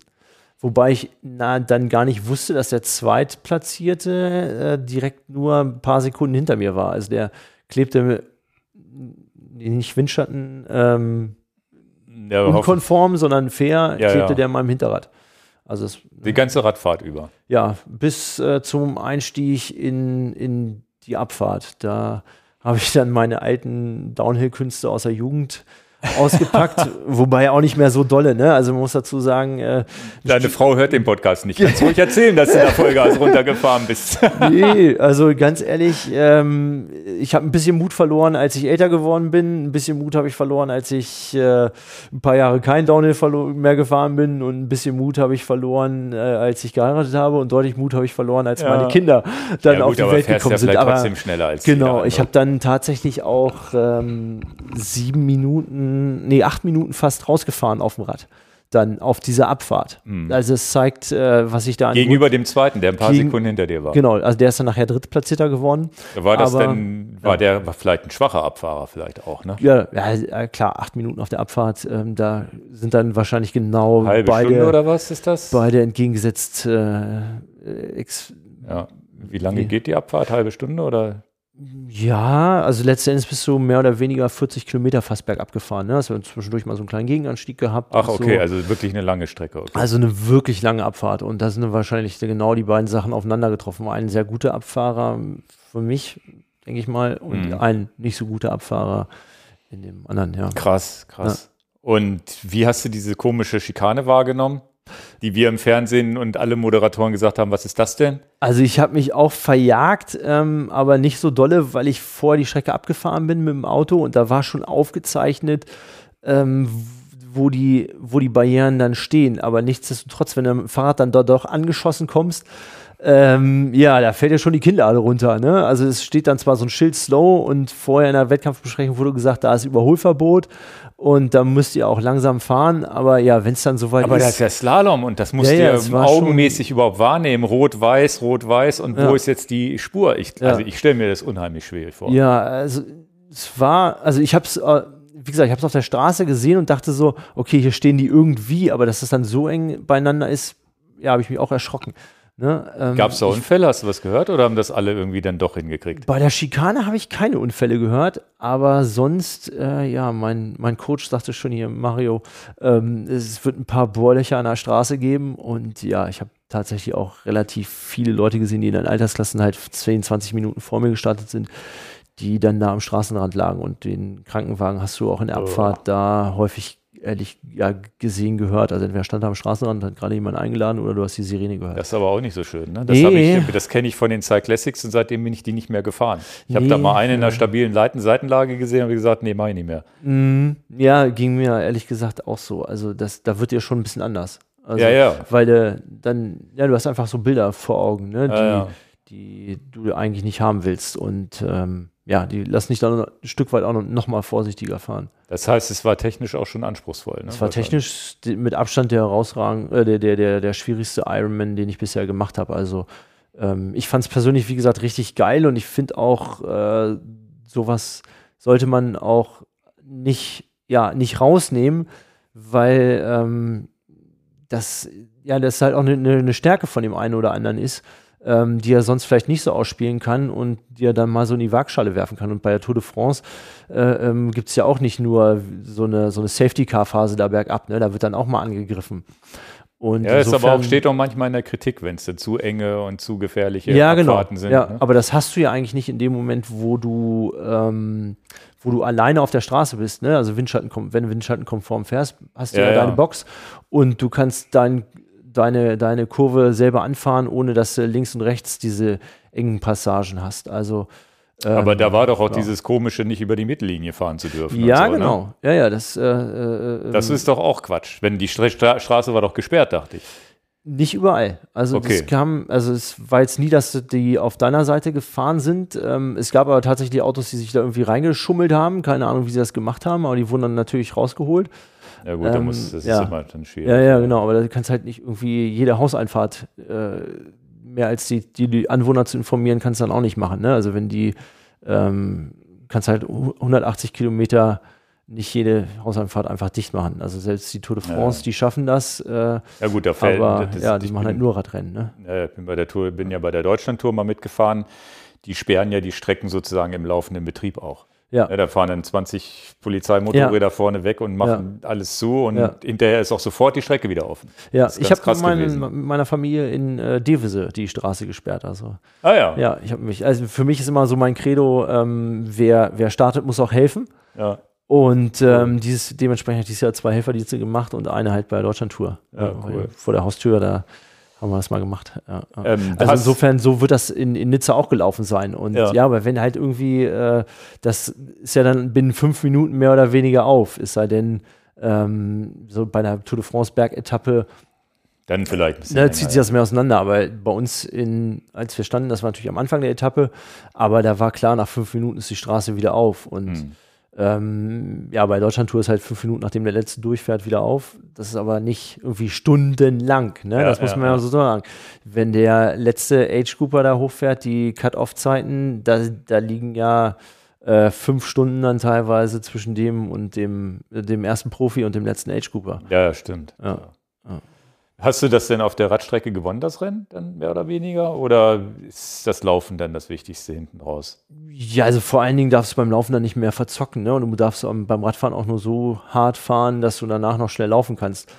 Und ähm, ja, als dann irgendwann zwölf Minuten Vorsprung waren, ähm, dann war ja ein Stück weit auch im Kopf der Schalter umgelegt. Okay, hier kann in Anführungsstrichen nicht mehr viel passieren jetzt läuft das Ding noch stabil nach Hause. Also ich hatte dann auch die Age Group äh, Gesamtwertung nicht mehr so im, Bis dann hast du dann rausgenommen. Blick. Schon. Ja, das jetzt nicht, also das, das wäre zu viel gesagt, aber ähm, es gibt halt noch so, so eine so eine Linie zwischen ich nehme raus und äh, ja, ich muss wirklich alles rauspressen, weil von hinten noch einer drückt. Okay. Also du kommst dann einfach nicht in diese, aus dieser Komfortzone dann ein Stück weit so raus äh, dass du dann nochmal das allerletzte rausquetscht. Aber das sag ich mal, das wären beim Laufen jetzt auch keine 15 Minuten gewesen. Sondern was läufst du? Was heißt das für einen Marathon brauchst du denn? So, ich bin da jetzt 303 gelaufen, aber ich hatte halt auch, ähm, also äh, irgendwann erhebliche Magenprobleme. Also ich habe. Ähm ja, ich fand das jetzt schnell, also brauchst du dich nicht entschuldigen. ja, also ganz ehrlich, beim Laufen habe ich mir ein Stück weit auch noch mehr vorgenommen gehabt. Ja. Ähm, deswegen, ja. Aber ich hatte dann äh, immer Wasser getrunken, weil ich so ein bisschen Trouble mit dem Magen hatte. Ähm, und habe dann irgendwann gemerkt, äh, das Wasser kommt ja aus der Leitung. Und wer französisches Leitungswasser kennt, der weiß auch, dass da ordentlich Chlor ja, mit beigemischt ja, okay, ist. Und ich habe mich dann gewundert, dass ich nach jeder Verpflegungsstation, nachdem ich getrunken habe, nur Wasser als quasi Troubleshooting eigentlich danach noch deutlich mehr Magenkrämpfe hatte oh. als vorher. Und dann bin ich irgendwann umgestiegen auf Cola und dann wurde es auch besser. Ja, auch nicht schlecht. Okay. Ja, ja, gut. Die kommt wenigstens aus der Flasche und kein ja, Wasser genau. drin. Ja, ja. ja, also es ist wirklich, also mir äh, war auf meinen gereizten Magen das äh, chlorhaltige Wasser dann auf, offensichtlich noch zu viel. Was ist das für ein Kilometerschnitt, den man bei 303 laufen muss? Unter 5, ne? 4,15 glaube ich. Ja, 4, oder nee, 4,20. Irgendwas mit 4,20 waren es. Ja. Ja. ja. krass, unvorstellbar. Also 2,58 ist, glaube ich, 4,12. Ja, cool. Also erstmal herzlichen Glückwunsch nochmal. Das ist natürlich richtig geil, dass du das da nochmal rausgehauen hast. Und ähm, das Ziel ist ja tatsächlich dann jetzt auf Hawaii das nochmal zu wiederholen und dann endlich nach Hause zu kommen. Ne? also das Ziel ist auf jeden Fall, äh, wieder nach Hawaii zu kommen. Das, äh, sag ich mal, das ist ja jetzt auch klar, dass ich mir das erfüllen werde. Ja. Und äh, ja, jedes Jahr ist anders. Ähm, das Ziel ist natürlich, ähm, sich, so wie ich das 2017 schon hatte. Also 2017 war mein Credo, Weltmeister zu werden. Aus 2016 war ich es ja. Weltmeister zu werden ist schon schwer. Den Titel zu verteidigen noch viel mehr. Mhm. Das war so ein Spruch, der mich das ganze Jahr über begleitet und auch angetrieben hat. Und ja, den werde ich wahrscheinlich im Winter wieder auffrischen können. Hoffentlich, ne? Aber ja klar, aber letzten Endes dann hast du irgendwann eine Vorbereitung, wo du vielleicht auch äh, merkst, ne, irgendwie verletzt bist, okay, ähm, geht dies Jahr nicht. Aber jetzt momentan ist natürlich der Anspruch, das Ding wieder zu verteidigen. Das wäre, das ist der Traum, ja. Wann fängst du an, wieder zu trainieren, richtig? Oh, ehrlich gesagt weiß ich das gar nicht. Das Aber so November, Dezember Training. erst oder was? Ja, mit strukturiertem Training dann wirklich wieder ja. anzufangen. Ne? Ähm, man muss ja auch so sagen, die Zeit ist ja dann dieses Jahr auch extrem lang. Hawaii war früher immer am zweiten Samstag im Oktober. Nizza war jetzt schon Anfang September, am 10. September. Ja, ja, das war auch komisch. Deswegen war auch weniger Zuschauer, weil viele noch in eigenen Wettkämpfen oder Parallelwettkämpfen festhingen. Ja, ne? ja, ja, genau. Und jetzt ist dann der, äh, das Hawaii-Rennen am letzten Samstag im Oktober, also schon fast im November. Das heißt, du hast einen unglaublich langen Zeitraum äh, von Nizza bis nach Hawaii. Also insofern, ähm, ja, da fehlen mir so ein Stück weit jetzt auch die Erfahrungswerte, wie man quasi ja, 14 Monate so gesehen zwischen den beiden großen Saison-Highlights am besten füllt, aber aber da werden ja noch andere Coach. Wettkämpfe dazwischen. Ja, na klar, kommen, ne? natürlich. Ne? Ja, ja, klar. Also theoretisch kannst du ja dir ein zweites Highlight im Frühjahr setzen schon. Ja, ja, ja. Wobei ich bin eher so der Typ, der den Sommer braucht. Lange hell. Okay. Äh, schön Wärme. Ja, ja, okay. So, also das, äh, ja. Also war, ich sag mal, Frankfurt war mir dieses Jahr schon fast ein Ticken zu früh, weil auch die Vorbereitung sehr, sehr holprig lief dieses Jahr. Die Kinder haben ständig äh, mir Geschenke aus, äh, aus dem Kindergarten. Der kleine Sohn ja, du hast ja eine Erkältung nach der anderen mit kleinen ja, Kindern. Ne? Genau. Also ich war eigentlich äh, jede zweite Woche raus. Und äh, erst der, der Game Changer war bei mir im Mai, als ich Elternzeit hatte und wir zwei Wochen in Spanien waren und da richtig Sonne getankt haben, ja, wahrscheinlich Vitamin D der ja. natürlichen Art, äh, zu sich nehmen konnte oder produzieren konnte. Und äh, von da ab lief das Training erst durch. Und von da ab dann auch relativ, ja, beschwerdefrei. Ja. Ja. Das Thema Familie und Triathlon, das äh, hast du jetzt immer wieder angesprochen. Wir haben ja auch irgendwie im Hintergrund laufen immer mal schöne Bilder durch. Ähm, wie funktioniert das? Da, das Verständnis von deiner Frau, glaube ich, weil sie selber Athletin ist oder zumindest war. Ich weiß es gar nicht ganz genau, aber ich kenne sie ja auch von, von Hannover 96. Da ist ja da das, wie, wie habt ihr das organisiert, dass, dass das funktioniert und dann auch noch mit Arbeit und sonst wie? Ist das auch große Disziplin deinerseits? Weil man muss ja auch wach sein. Also die Kind muss ja abends irgendwie die Kraft auch noch haben, mit den Kindern zu spielen, wenn du irgendwie vielleicht irgendwie VO2 Max, Max All out trainiert hast, ist das ja vielleicht auch, sitzt du da ja auch mit müden Augen. Wie kriegst du das hin? Frage ich mich ganz ehrlich gesagt manchmal auch. Also so in der Rückbetrachtung von der Saison ähm, denkt man dann zwischendurch, boah, krass, was hast du für, für Trainingsumfänge gefahren? Ähm, ich habe jetzt aber gleichzeitig nicht das Gefühl, dass ich meinen Kindern zu kurz komme. Aber das ist natürlich ein sehr strukturierter Tages-Wochenablauf. Also äh, für mich heißt das zum Beispiel montags und freitags 6 Uhr morgens Beckenrand. Äh, haben wir Schwimmtraining von 96 von, vom Triathlon aus. Und ähm, dann ja, geht es von da aus direkt zur Arbeit. Äh, und dann habe ich montags auch noch Physiothermin und dazwischen dann auch noch Familie und ja, meine Tochter ist häufig auch lang wach. Ja, ja. ähm, dann habe ich noch was von, von ihr. Ähm, und dann versuche ich das natürlich so ein bisschen auch zu bündeln auf Tage, wo ich dann nicht so viel trainiere. Dass ich dann auch mir so gezielte Fenster setze, ähm, die auch für die, für die Familie da sind. Und ähm, ja, Verständnis von meiner Frau, wie du schon gesagt hast, ist äh, ja riesig, würde ich sagen. Und ähm, die macht natürlich dann auch an vielen Stellen mal was mit den Kindern sonntags. Ne? Man ist immer als Age-Grouper auch ein bisschen Weekend Warrior. Ähm, auch mal so Ausflüge mit den Kindern alleine, wo man dann auch sagt, okay, Mensch, vor der Nachbetrachtung, oh, da wärst du auch gerne dabei gewesen. So. Mhm. Ähm, das bedeutet also auch auf jeden Fall Abstriche machen. Und ja, ihr Verständnis ähm, sag ich mal, scherzhaft, muss auch ein bisschen da sein, weil sie hat ja den ganzen Mist verbrochen. Ne? sie ist ja Schwimmtrainerin und hat mir äh, in den. Also sie hat dir das Schwimmen auch noch beigebracht. Schwimmen beigebracht und sie hat vor mir Triathlon gemacht und ähm, ja, ich habe ja 2013 meinen ersten Triathlon wirklich dann erst gemacht gehabt.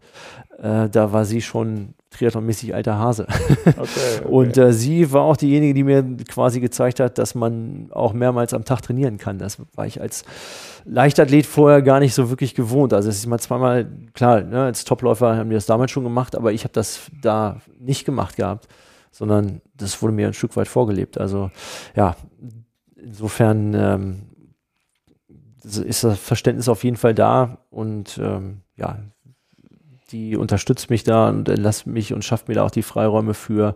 Und klar, die findet das natürlich auch cool, ähm, wenn wir dann so ein Ding, also ich sehe das wirklich auch ein Stück weit als Familienerfolg dann auch an. Auch wenn ich natürlich derjenige bin, der dann so gesehen gefeiert wird, aber ja, die ganze Familie zieht da natürlich auch mit und die, ähm, meine Tochter startet jetzt auch bei so Kinder, bei den Kinderläufen, bei den Iron Kids mit. Sie geht gerne schwimmen, äh, dann gehen wir auch als Familie schwimmen.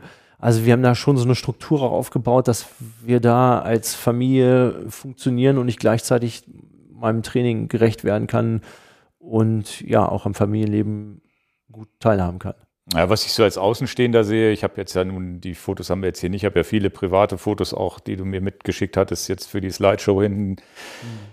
Ähm, da habe ich ein Foto gesehen, wie dein Sohn, glaube ich, war es, oder Tochter, weiß ich, ich glaube, der Sohn war es, der dann dein Weltmeistertrikot, was wir hier ja auch liegen haben, anziehen durfte und solche Sachen. Und ähm, ich meine, ihr habt dann ja auch nochmal das Ganze mit Urlaub verbunden und so weiter. Genau. Das, also das, das, ist ja dann das, wo man sagt, okay, du hast ja den einen Tag deinen Wettkampf und vielleicht ja. hier und da mal eine Trainingseinheit vorneweg, aber ansonsten habt ihr da ja trotzdem Familienurlaub draus gemacht. Alle haben Interesse dran. Ja. Das ist ja auch geil, wenn die, wenn deine Frau nicht Interesse dran hätte, wäre es wahrscheinlich auch doof, wenn die ja. sagen würde, ja, ist mir doch egal, wann und wie du durchs Ziel läufst und ich gucke doch jetzt nicht noch nach, wie weit weg deine Gegner sind oder was auch immer. Also so, ja. ich glaube, das ist, da ist ja ein Stück weit Glück und wahrscheinlich auch eine Konstellation gewählt, die da wirklich gut funktioniert. Ja. Und wie gesagt, ich glaube, ihr wart jetzt letzte Woche dann nochmal in der Gegend im Urlaub die ganze Zeit. Ne? Genau, also unser, unser Deal ist quasi, dass äh, nach dem letzten Wettkampf Familienurlaub stattfindet, in dem nicht ich trainiere, sondern eher meine Frau da mal ein bisschen trainieren ja, okay. geht, also mehr trainieren geht. Ich habe jetzt eigentlich gar nicht trainiert, ähm, gar nicht kann man auch nicht Irgendwo so sagen. habe ich ein schönes Foto ja, gesehen auf so einem Pass da oben. Ne? Genau, war, da nicht, ja. war da nicht irgendwas mit dem Ventoux sogar, den man dreimal hochfahren muss? Ja, genau. Also ähm, ich habe das vor ein paar Jahren mal gemacht und habe davon geschwärmt, dass ich im Club Singlé bin. Also der ja. Club Singlé ist das, wenn du den Mont Ventoux von allen drei Richtungen, also alle drei Steigungen an einem Kalendertag fährst. Ja, ja. Und ähm, mein Nachbar, den habe ich zum Radfahren gebracht. Und der war jetzt auch wirklich auch schon bei total vielen Wettkämpfen mit. Der unterstützt mich da echt und ähm, ja, hat auch selber das Radfahren für sich entdeckt als sein Hobby. Und für mich ist dann der Herbst auch immer so ein Stück weit die Zeit, wo ich meinen Trainingskumpels äh, auch was zurückgebe. Ähm, und quasi die mich bei vielen Trainingseinheiten unter zurückstecken, manchmal auch ihre eigenen Ambitionen beim, Wett beim Training begleiten ähm, und meine Einheiten dann machen, wo ich dann im Herbst dann sage, okay, ich mache dann euren Scheiß mit auf gut Deutsch, okay. was ihr euch so in den Kopf gesetzt habt. Und er hatte sich in den Kopf gesetzt mit, ja, ähm, relativ wenig Training, diesen Mont Ventoux von allen drei Seiten hochzufahren. Und dann bin ich wirklich mit kompletten Gerödel, äh, also mit Scheibe, Zeitfahrrad, Aerohelm, dreimal den Ventoux hochgefahren. Äh, ja, und der ne, Pickel der Provence heißt er ja so schön, aber heißt auch Berg des Windes. Also man kann sich vorstellen. Sei hab, froh, dass du Ero warst. Äh, ja, genau. ich, äh, ich hatte reichlich Windangriffsfläche, also bergab war das kein Spaß und bergauf, ähm, ja, bei den ganzen Höhenmetern, äh, den Anstiegen ist das auch eine ordentliche Herausforderung gewesen. Aber nichtsdestotrotz, ich habe ihn dann auch umgepeitscht und er hat mir dann nachher gesagt, ey, danke, dass du das mitgemacht hast. Ich habe ehrlich gesagt, meinte er, nicht damit gerechnet, dass du zwei Tage nach dem Wettkampf mit mir das Ding machst und äh, äh, ja, deine Familie dir das, dafür das grüne Licht gibt, äh, ja, ja. mich dann da durchzupeitschen. Und das, ja, das gibt mir eigentlich, gibt mir auch was, dann den Leuten an der Stelle was zurückzuzahlen. Ähm, ja, nicht nur, na, das gilt sowohl für die Familie als auch für Freunde. Aber kriegst, mit wem kannst du hier in Hannover überhaupt trainieren? Du bist ja auf einem ganz anderen Level als sie. Oder fahren die, beleiten die dich dann mit dem Fahrrad beim Laufen oder was? Also mit ihm mache ich zum Beispiel meine lockeren Ausfahrten. Und okay. ähm, sag ich mal, wir sind jetzt zum Beispiel auch äh, Köterberg, sagt ihr was? Ja, ja. Äh, den, so eine Köterberg-Runde gefahren, das sind auch 160 Kilometer mit über 2000 Höhenmeter. Das hat er, da hat er sich auch durchgebissen. Und dann, klar, bergauf fahre ich dann vor, hole ihn wieder ab okay. äh, dann mit ihm den Rest hoch und so und nehme da so ein bisschen Rücksicht dann natürlich, äh, ohne meine eigenen Trainingsziele aus dem, aus okay. dem aber klar, beim Intervalltraining äh, kann ich. Nee, deswegen, also ne, da kann ich, ich ja sagen. Aber da, da, trainiere ich dann zum Beispiel mit den Anführungsstrichen Spezialisten. Also Laufen mache ich ganz viel mit Läufern hier in Hannover. Okay. Und Radfahren viel mit den Radfahrern. Ja, ja, gut. Manchmal sieht man dich auch. Du bist auch schon bei uns, glaube ich, beim Zwift-Event mitgefahren. Da ja, genau. Dann, da hast du dann aber auch vorne mit dich gebettelt mit ein paar Leuten, glaube ich. Ja, genau. Also am Anfang habe ich das noch relativ ruhig angehen lassen und irgendwann hat es mich dann gepackt. Ja, ja. Und dann, ja, genau, habe ich dann am letzten Hügel nochmal alles äh, reingehauen. Ja. Also. ja. Nee, cool. Ja, aber das ist ja. Ja, der Kopfhörer macht manchmal Geräusche. Ich weiß auch nicht. Das muss ich mir nochmal checken, was da genau los ist. Ähm, nee, aber das ist ja, das ist ja interessant. Ist, äh, hat, muss ja auch irgendwas mit der Psyche machen, wenn man auf einmal Familie hat und ich äh, und, und da, was du ja auch immer gesagt hast, mehr Sicherheit bei den Abfahrten und so weiter. Also spannend, dass man dann aber trotzdem natürlich die Disziplin aufbringt, zu sagen, um 6 Uhr stehe ich am Becken, Beckenrand. Anders geht es dann wahrscheinlich auch nicht. Und da haben wir, glaube ich, in der letzten Sendung auch vor, vor ein paar Jahren schon drüber gesprochen dann noch Berufsalltag nebenbei, ne, da hast du ja auch äh, jetzt, glaube ich, teilweise ab und zu hat man heutzutage ja Glück, mal Homeoffice machen zu können und so weiter, aber mhm. trotzdem musst du ja irgendwie sehen, dass du es hinkriegst. Und ja. das ist schon, wahrscheinlich muss man dafür auch geboren sein, dass man da nicht so viel Schlaf braucht dann. ja, also da ist, ist natürlich auch krass. Ähm, zum Thema Ironman, was mich noch interessiert, weil ähm, Ironman haben wir ja vorhin schon ein bisschen an, anklingen lassen, steht ja auch viel in der Kritik. Hat mhm. auch immer hier und da den Eigentümer gewechselt. Es ist natürlich ein, ein Wirtschaftsunternehmen auf der einen Seite, auf der anderen Seite vielleicht auch too much. Jetzt bist du in dem Zirkus drin, hast auch sicherlich ähm, viele tolle Dinge erlebt, die es nur deshalb gibt, weil es da die Ironman Corporation oder wie auch immer sie heißt, aktuell äh, das überhaupt alles auf die Beine stellt. Hast du da einen Standpunkt zu, wo du sagst, okay, nervt mich auch ein bisschen diese Hawaii-Nummer, warum lasst das nicht bei den Startern? Die Startpreise gehen immer höher, es ist ein Luxusgut, Ironman mitmachen zu können. Hm. Hast du da eine Stellung zu? Wie, wie, siehst du das? Also ich sehe das auch, diese ja, Kommerzialisierung echt, finde ich persönlich nicht so cool ähm, bin ich, äh, ganz ehrlich, ja, ist, ist, mir auch too much. Also man merkt einfach, dass dieses Unternehmen mindestens einmal zu oft verkauft worden ist. Also dieser letzte Verkauf von der Wonder Group an, ich weiß gar nicht, welches, ja, das war so ein, wahrscheinlich so eine Art Hedgefonds, keine Ahnung, äh, wo es jetzt hin verkauft worden ist, es war meiner Meinung nach einfach zu teuer. Und äh, jetzt müssen sie halt jeden Euro oder jeden Dollar irgendwie rauspressen. Das, den Eindruck habe ich schon. Also ähm, das, da kann ich mich nicht von frei machen, dass mich das auch so, äh, ja, die, dieses Gefühl äh, einfach erreicht hat und das, ja, da stellt man sich schon die Frage, ähm, will ich dann weiter Ironman-Rennen machen? Mit der habe ich mich auch schon beschäftigt, muss ich auch sagen.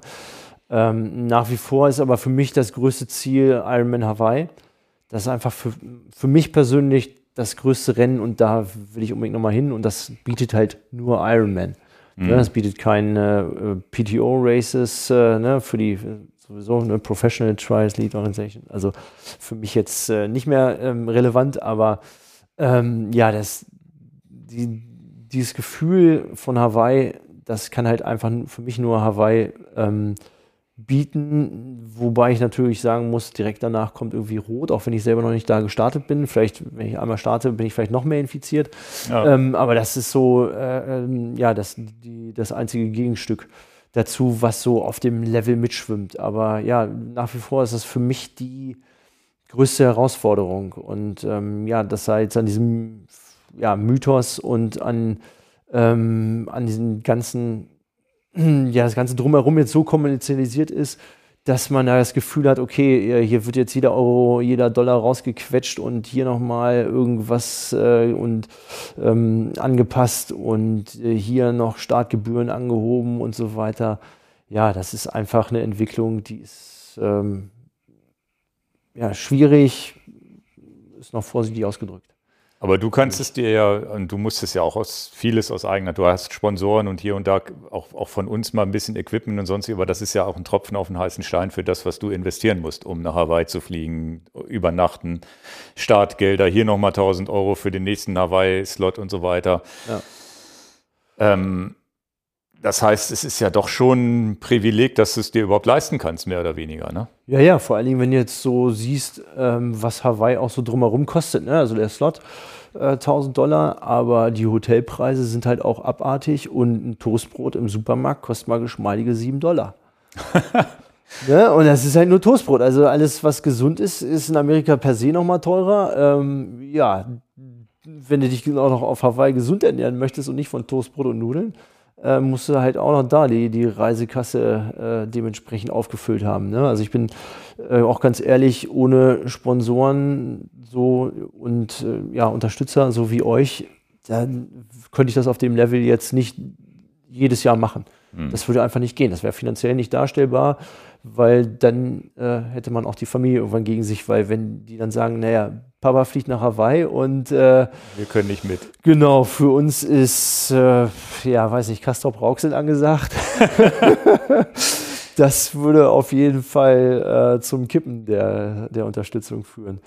Und äh, ja, also ohne die, ganz ehrlich, ohne euch wäre ich, wär ich aufgeschmissen. So. Also einfach, das wäre auf dem Level nicht darstellbar. Ne? Ja, also, ja das geht von Trainingsbedingungen über Equipment bis hin zu. Also das ist natürlich, und da, da ein Stück weit leben wir das ja auch im Radsport hier, auch im Gravel-Bereich, wo wir sagen, okay, wir haben Bock auf geile Fahrräder und da sprichst du natürlich auch eine Altersgruppe an Menschen an, die irgendwie schon mal Geld verdient haben müssen. Ein Student, der muss schon entweder die passenden Eltern haben, die das unterstützen. Ansonsten hast du ja kaum eine Chance zu sagen, ich, ich fahre da voll rein. Wobei ja. wir das auch hier erleben mit, mit Aline Barre, die hier zu Gast war, die sich auch für Hawaii qualifizieren konnte, da starten konnte, die jetzt, glaube ich, aktuell 23, 24 Jahre alt ist und so weiter. Das gibt's schon, aber man muss halt doch, egal wie, man muss irgendwie Unterstützer haben. Und wenn es die eigenen Eltern sind als junger Mensch oder eben als Erwachsener selber genug Geld verdienen, es ist schon eine riesige Materialschlacht da vor Ort. Macht auch Bock. Wie gesagt, das will ich gar nicht so äh, kritisieren. Wahrscheinlich ist dann auch der, der bei den Leuten, die da wirklich Geld ausgeben, ist der Startpreis dann auch egal. Ne, die 600, 700 Euro verglichen zum 10.000 Euro Rad sind dann auch nicht mehr so viel in Anführungsstrichen. ähm, trotzdem, ja, es ist, ja, weiß ich nicht, ob es es fehlt natürlich teilweise so ein bisschen der Charme, ne? auch für mich als Zuschauer, wo ich mhm. sage, okay, war schon mal alles irgendwie ein bisschen cooler ne? und, und ein bisschen persönlicher und wird halt ein bisschen unpersönlicher vielleicht ja, auch. Ja. Und das ist ja, wir haben ja momentan auch ein finde ich zum Glück ein Riesenproblem mit dem deutschen Fußball, der auch seinen Charme verloren hat, wo viel unpersönlich, viel Kommerzialisierung ist, Bundesliga und so weiter. Alle, alle reden das Gleiche, geskriptet mehr oder weniger vor die O-Töne. Die Sportschau ist eigentlich austauschbar. Wie schön es da doch ist, dass jetzt so ein Basketball auf einmal wieder ja. nach vorne kommt und ja. Weltmeister wird. Und der Triathlon war ja auch eine Zeit lang oder so eine, so eine Sportart. Und ich habe so ein bisschen das Gefühl, oh, hoffentlich verderben wir es uns mit dem Triathlon nicht, ne? Da, durch diese Kommerzialisierung und auch durch die Skandale, die natürlich passieren, ne? mit Hamburg äh, so ein bisschen skandalmäßig, wo ich nicht, wo man nicht genau weiß, was jetzt da wirklich passiert ist, wo ich auch viele unterschiedliche Meinungen gehört habe, dass der dass dann doch nicht zu viele Motorräder auf der Strecke waren oder doch nicht zu unerfahren und vielleicht auch äh, da ein gesundheitliches Problem beim Motorradfahrer vorlag, ganz schwer einzuschätzen. Da, wo ich wirklich, was ich wirklich kritisch gesehen habe, war der Ironman in Irland, wo ich Videos gesehen habe mit Wellen, wo ich weiß, ich war jetzt an der Atlantikküste, das wäre ja mal mindestens eine rote Flagge gewesen, wo mhm. man nicht ins Wasser hätte reingehen dürfen ja. als Normalmensch. Ja. Und dann waren wir letztes Jahr auf Kreta, da waren weniger Wellen als, in, als an der Atlantikküste. Da war, war komplettes Verbot, ins Wasser zu gehen. Mhm. An der Atlantikküste gab es wenigstens so einen kleinen Bereich, wo sie gesagt haben, da passen die Strömungen halbwegs, da könnt ihr reingehen. Habe ich Bilder gesehen aus Irland. Wie, wie schätzt du das ein? Du hast ja die Bilder vielleicht auch gesehen. Ja. Da bin ich ja wirklich der Meinung, muss man die Leute da ins Wasser schicken und ist nicht tatsächlich es Beweis genug, dass zwei Leute ums Leben gekommen sind, die ja Ironman-Sport betreiben. Das sind ja nicht irgendwie Nichtschwimmer, die gesagt haben, naja, ich gehe heute mal ausnahmsweise ins Meer und habe das noch nie gemacht. Da bin ich schon wirklich, wo ich sage, krass. Also sie haben das Schwimmen zwar, glaube ich, um die Hälfte verkürzt, aber warum, warum, warum nicht das Rennen absagen oder zumindest ein Duathlon draus machen? Es Wer entscheidet das? Und wie würdest du das als Athlet sehen? Also ich finde auch die Sicherheit und das Leben des Menschen ist an, an sicher, also die Sicherheit der Athleten und das Menschenleben ist da an höchster Stelle. Ne? Das ist einfach das wichtigste Gut. Und ähm, da ist in Irland auf jeden Fall ein kapitaler Fehler meiner Meinung nach gemacht worden. Wer dann jetzt letzten Endes entscheidet, ich meine, Ironman-Rennen äh, fällt auf jeden Fall immer an Ironman zurück, aber da gibt es ja auch Kampfrichter, die dann vielleicht mal hätten sagen müssen, er ist einfach zu, zu viel. Und ich habe die Bilder auch gesehen. Das war, also vom Wellengang her, war das meiner Meinung nach nicht mehr vertretbar, auf jeden Fall für ein Amateurrennen, weil man muss schon davon ausgehen, dass da immer noch ein paar Leute dabei sind, ähm, die vielleicht 3,8 Kilometer schwimmen. Aber der Wellengang, der da war, das war schon, pff, ja, also da wäre auch sag ich mal, sonst glaube ich keiner reingegangen. Also es gibt ja, die, gibt ja die Diskussion, die ich mitbekommen habe, ist, dass irgendwie Irland, wer auch immer in Irland gesagt hat, darf nicht gestartet werden und Ironman hat es nicht mitbekommen und Ironman okay. sagt, ja, ihr habt es nicht gesagt, ja. äh, wir, wir, äh, also ja. das, da soll wohl eine, irgendwer, die schieben sich gegenseitig die Schuld in die Schuhe. Ja. Ich persönlich sage, ich wäre nicht reingegangen. Also einfach, wenn ich davor gestanden hätte, hätte ich schon gesagt, mache ich nicht. Also da ist ja dann auch die Frage, inwieweit, wie weit macht man Ironman für etwas verantwortlich? Was hätten die beiden, also ich weiß ja, man weiß ja auch nicht, was den beiden da zugestoßen ist, ja. die da verstorben sind, aber es wird ja auch viele Verletzte oder was gegeben haben oder Leute, die da zumindest am Limit waren. Die sind ja wirklich kotzen wieder raus. An, ja, ja, zurück an den Strand gespült worden, ne? Also sie sind genau. gar nicht reingekommen. Also und das, da ist ja wirklich die Frage, muss ich das vielleicht als Mensch sogar selber entscheiden. Da gehe ich nicht rein, weil ich eben nur Brust schwimmen kann und noch nie im Meer war. Ne? Und ne, dieses Selbstbewusstsein, aber auch mhm. da überschätzt man sich ja, ja vielleicht. Ich, ich finde tatsächlich, äh, Hamburg kann ich nicht so richtig einschätzen. Ist natürlich doof, dass jetzt zwei solche krassen Unfälle oder krassen Dinge passiert sind, gerade was Ironman betrifft. Vielleicht war es auch nur Pech, vielleicht hätte es auch eine Challenge treffen können, wo es ja. schief läuft. Das Verhalten an sich ist natürlich ein bisschen fragwürdig, wie man da hinterher auch mit umgeht. Mhm. Wo man sagt, okay, wir haben Scheiße gebaut oder sonst wie, kann man wahrscheinlich auch nicht sagen, weil man sofort Regressansprüche an der Backe hat und juristisch vielleicht. Das ist ja auch immer schwierig einzuschätzen. Aber so Livestreams, die dann weiterlaufen, als wäre ja. nichts passiert und so, das ist schon, hat schon, ist schon alles ein bisschen viel, wo ich sage, okay, das ist, kann auch nicht nur Zufall sein. Da muss doch mal einer sagen, so wird es jetzt in Zukunft nicht mehr gemacht. Ja, also das sehe ich auch so. Also das, ähm, die Ironman hat sich äh, ja in den letzten Jahren schon häufig äh, ein Eigentor geschossen, aber dieses Jahr waren da echt kapitale Böcke bei, die Menschenleben gekostet haben. Ne? Und das ist ja, das ist eigentlich nicht vertretbar, finde ich. Ähm, ich sehe so ein Stück weit anders aus der ne, Ex-Profi-Brille auch. Also ich finde, Profis kann man da auch reinschicken, mhm. so ein, so einen Wellengang, einfach äh, weil die Anzahl natürlich, also man hat ja vorher sowieso äh, Lifeguards da, die das ganze Age-Grouper-Feld absichern und wenn man dann unter solchen Bedingungen, also jetzt nicht bei 10 Meter hohen Wellen, aber das, was in, in Irland war, ich glaube, das hätte man noch machen können. Weil man äh, jeden Profi sozusagen einen Boot fast begleiten hätte. Fast ja, begleitet genau. hätte. Genau, und einfach, weil man bei Profis dann auch davon ausgehen muss, ähm, dass die solche auch äh, schwierigen Bedingungen eigentlich handeln sollten. Das, der Meinung bin ich als, ja, so gesehen Ex-Profi. Mhm. Also für die, ähm, finde ich, sollte, äh, sollte es dann ein Stück weit auch andere Regeln geben. aber ja, wie gesagt, bei den ähm, Age-Groupern, also ich selber, wenn ich jetzt in Ironman äh, äh, Irland gestartet wäre und das wäre ein Duathlon geworden, natürlich hätte ich nicht Juhu geschrien, ne?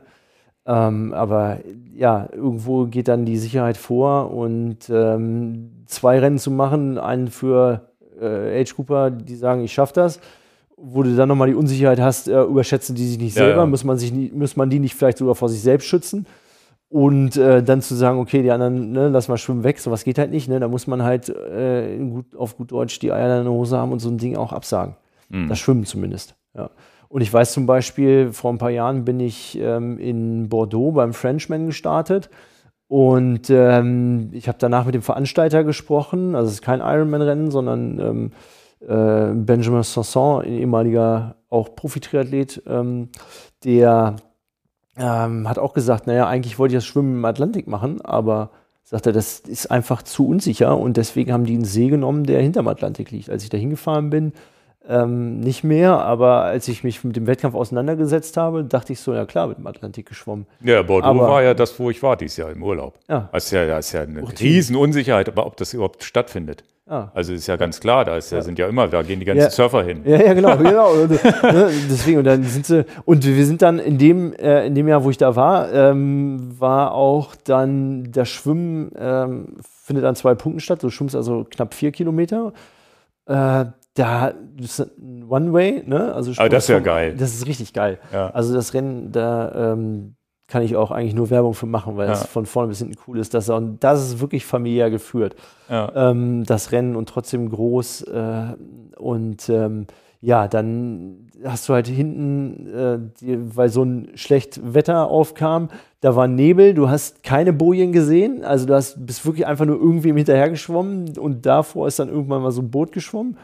Und ähm, dann war auf dem See halt auch schon Wellengang. Ne? Und wenn ich dann überlegt hätte, bei den Wetterbedingungen hätte mich einer ins Wasser geschickt, pff, ja, okay. Ähm, das wäre, glaube ich, vielleicht auch fürs Profifeld dann too much gewesen. Aber dann, dann, wie gesagt, dann hast du natürlich eine fast 1 zu 1 Betreuung von den Lifeguards ja, zu, ja. zu, den Profistartern. Ne?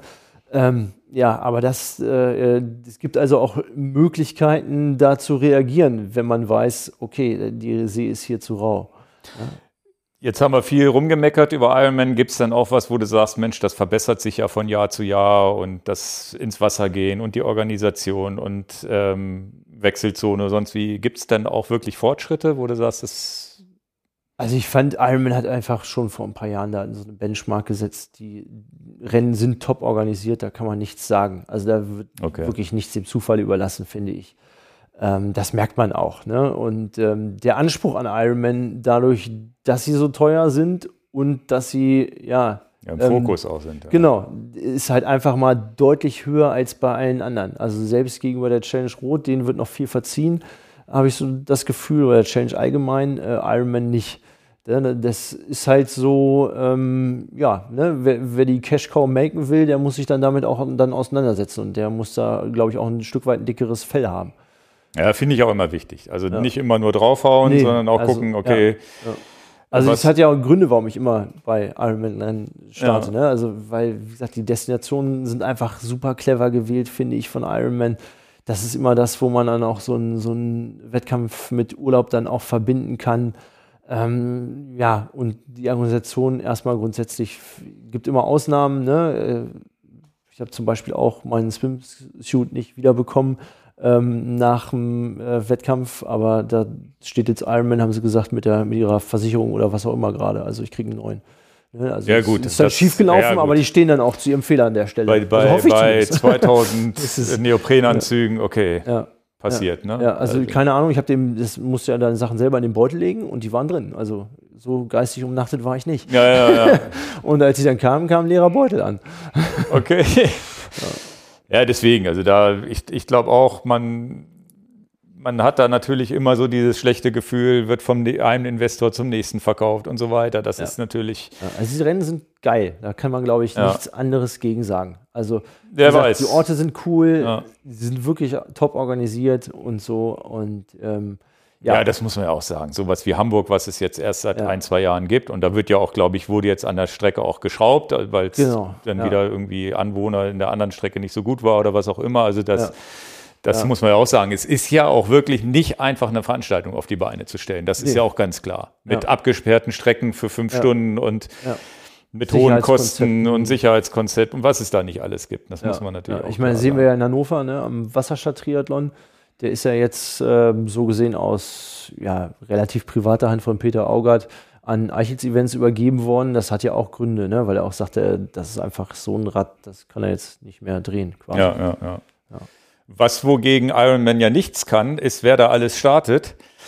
Da ist mir aufgefallen, ähm, wie stehst du dazu, dass so ein Vinokurov, Laurent Jalabert und so weiter da aus dieser alten Radgarde startet? Ist das noch ein Thema? Muss man sagen, okay, die haben ihre Strafe verbüßt dürfen? Oder nervt das? Also, ich sag erstmal, ähm, die beiden, gerade Vinokurov, Team Telekom, ne, das waren so ein Stück weit Helden meiner Jugend. Das waren die, mit denen ich angefangen habe, Rad zu fahren. Dementsprechend, dementsprechend enttäuschend war es dann auch, als rausgekommen ist, ähm, ja, wie die ihre Leistungen allesamt ja erbracht haben. Und Ja, ja. dementsprechend auch ein Jalabert, ich weiß gar nicht, ob der nur in dem System mit drin war, also sprich in, der, in dieser Jahreszeit, mit, in den Jahren mit drin war, als äh, äh, da ja wirklich vollkommen systematisch gedopt worden ist, das ganze Feld wohl offensichtlich. Was Ähm, es ja auch wieder ein bisschen relativiert, wo man sagt, na, wer weiß, wie man selber reagiert hätte oder gefahren wäre damals. Ne? Ja, also ich ja ganz auch- schwer einzuschätzen, Ja, wo ich ich- immer sage, okay, Ja. lässt sich jetzt leicht sagen, alles Arschlöcher. Ja, ja, Warum haben die das gemacht und stehst du denn da selber und äh, musst Geld damit verdienen, dann weißt du auch nicht, wie du gehandelt hättest. Ja, also ich bin mal froh, dass ich diese äh, Doping-Frage für mich nie gestellt hatte. Als ich Rad gefahren bin, dann, ähm, ich hatte dann irgendwann meinen Lungenriss, da war ich raus und äh, vorher war ich nicht gut genug, dass man irgendwie in so ein System da katapultiert worden ist. Also insofern hat man natürlich dann ein bisschen leicht reden, ne? Ja. Ähm, aber ja, nichtsdestotrotz, so ein Vinokurov haben sie halt zweimal erwischt. Da ist es dann auch kein Zufall mehr, ne? Und wenn du einmal abgesessen hast und dann zum, deine Karriere nochmal beendest damit, ähm, ja, das hat auf jeden Fall mehr als ein kleines Geschmäckle und ähm, das, ja, also ich persönlich äh, habe es nicht gefeiert, muss ich ehrlich sagen, als die ähm, neben mir dann bei der Siegerehrung auch aufgetaucht sind. Ach, die haben, die haben auch gewonnen. Ja, natürlich, beide die Altersklassen, also M55. Waren die da auf diesem Foto mit drauf, wo du da drauf Nee. bist? Nee, okay. Nee. Immerhin. Ja, ja, genau, zum Glück äh, sind Auch die nicht meine rauspixeln. Alters Genau, sind nicht meine Altersklasse. Ähm, ja, aber und ähm, also sag ich mal, ich musste denen auch nicht gratulieren, in Anführungsstrichen, weil ähm, die haben bis zur M40 aufgerufen und danach alle älteren Altersklassen. Ja. Also ähm, ja, die kamen dann halt einfach ein Stück später, als wir schon oben waren. Also insofern ich, stand ich aber nicht gegenüber. Ähm, Aber macht man ja. sich Gedanken oder sagt man, ist mir egal? Ja, also ich, wie gesagt, ich, das äh, finde ich irgendwie, ja, Lance Armstrong hat man da rausgeekelt gekriegt, sage ich mal in Anführungsstrichen, ne? Ähm, das kann man mit den. Was aber ja so. eigentlich, wir haben hier schon ganz oft im Podcast über Lance Armstrong gehatet, auch über seinen Podcast. Ja. Der macht ja einen Podcast, der gar nicht schlecht ist, bis auf Lance Armstrong. also wirklich, also auch dieser Johann Brunel oder so, den höre ich ja immer, obwohl der nun auch Teil des Systems war, aber der kann ja sehr dediziert er erklären, warum in der Tour de France was wie passiert ist. Ja. Das ist, da ist ja halt eine Koryphäe drin Ja. ne? und Ja. dem kann man gut zuhören. Krass waren sie natürlich trotzdem alle damals. Nur, dass Lance Armstrong halt ein echter, echt auch ganz, ganz schlimm redet in dem Podcast, auch über andere und so ganz komisch irgendwie. Okay. Also der ist auch so, so unsympathisch. Ich weiß nicht, ob man das in, kommt er aus Texas oder wo auch immer er Ja. herkommt, wo man das so macht, Ja. über andere Leute und herzieht und nur fuck, fucking bla bla bla bla sagt. Ja. Also ganz komisch. Trotzdem ist es ja eigentlich ungerecht, dass er deren lebenslang gesperrt ist, während die ganzen anderen, die auch nicht besser waren und teilweise doppelt erwischt wurden, während er ja nie erwischt wurde, in Anführungsstrichen. Er wurde ja erst im Nachhinein erwischt, was ja auch vielleicht, kann man sagen, ist schlimmer oder weniger schlimm, ist ja Ende auch ein Fehler im System gewesen. Eigentlich darf man, müsste man ja alle über einen Kamm scheren und sagen, hier, ihr dürft alle nicht mehr bei solchen Wettkämpfen mitmachen. Ja, also ist echt ist schwierig, ne? Und ähm, was ich halt, was, was mir so ein bisschen böse aufgestoßen ist, dass äh, wie sie so ein Vinokurov beim Zieleinlauf gefeiert haben. Also das fand ich persönlich ein bisschen too much mit der Geschichte dahinter. Als Zuschauer. Ja, weil man weiß ja auch, ähm, EPO hat ja in Anführungsstrichen auch Langzeitfolgen, also nicht nur gesundheitlich schädlingende, sondern ähm, es gibt ja auch Studien, die sagen, wer einmal da richtig äh, den Arm quasi hingehalten hat, ähm, der hat einfach äh, ein ganz anderes Grundlevel. Und insofern ist das ja auch nochmal dann Wett Wettbewerbsverzerrung. Ne? Das glaube ich auch. Ja. Wenn die einmal, klar, ich meine, mit Talent müssen die auch gesegnet sein, sonst wären sie nicht dahin gekommen, erstmal grundsätzlich, wo sie hingekommen sind.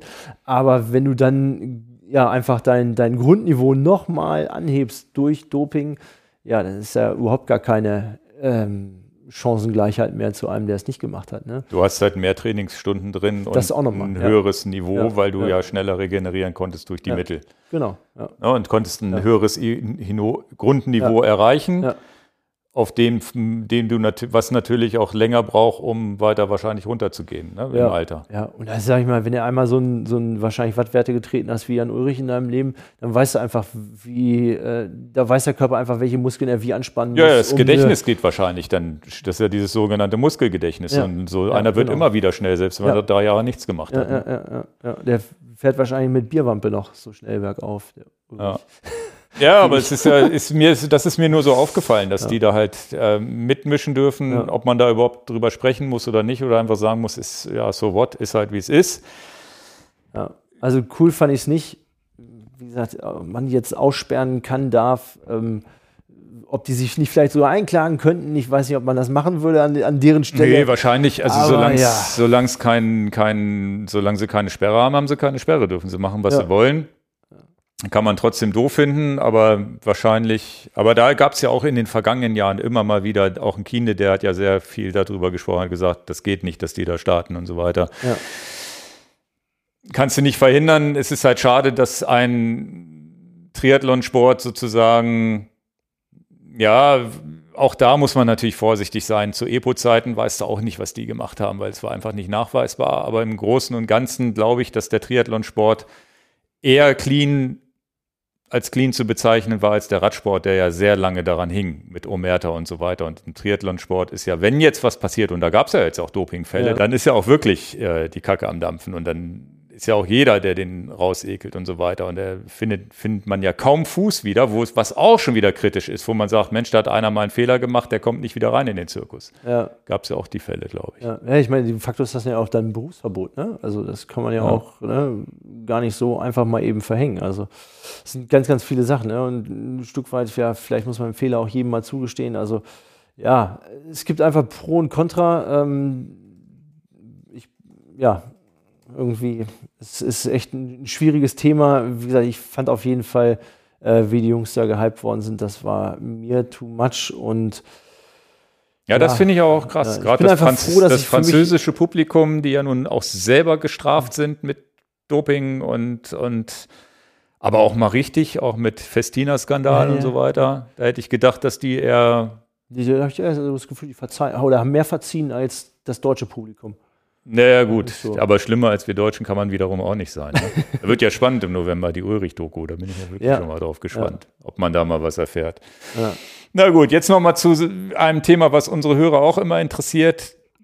So zum Abschluss ein kleiner Tech-Talk, weil ich das auch immer spannend finde, ähm, was du so benutzt hast. Du bist mit einem Cervelo P5, ist schon seit fünf, sechs Jahren unterwegs, glaube ich, ne? würde ich sagen. Das ja, grün-schwarze. Genau, seit 2018. Hier und da haben wir mal dran geschraubt und dran, wie das so ist bei Triathleten, die, die dann auch mal zu spät zum, zum zur Inspektion kommen, mal einfach einen kompletten Antrieb tauschen müssen, glaube ich. Erinnere ich mich da richtig? Ja, doch, war auch mal so. Ja. also inzwischen so, äh, bin ich auf diesem Kettenwachsen-Ding äh, unterwegs.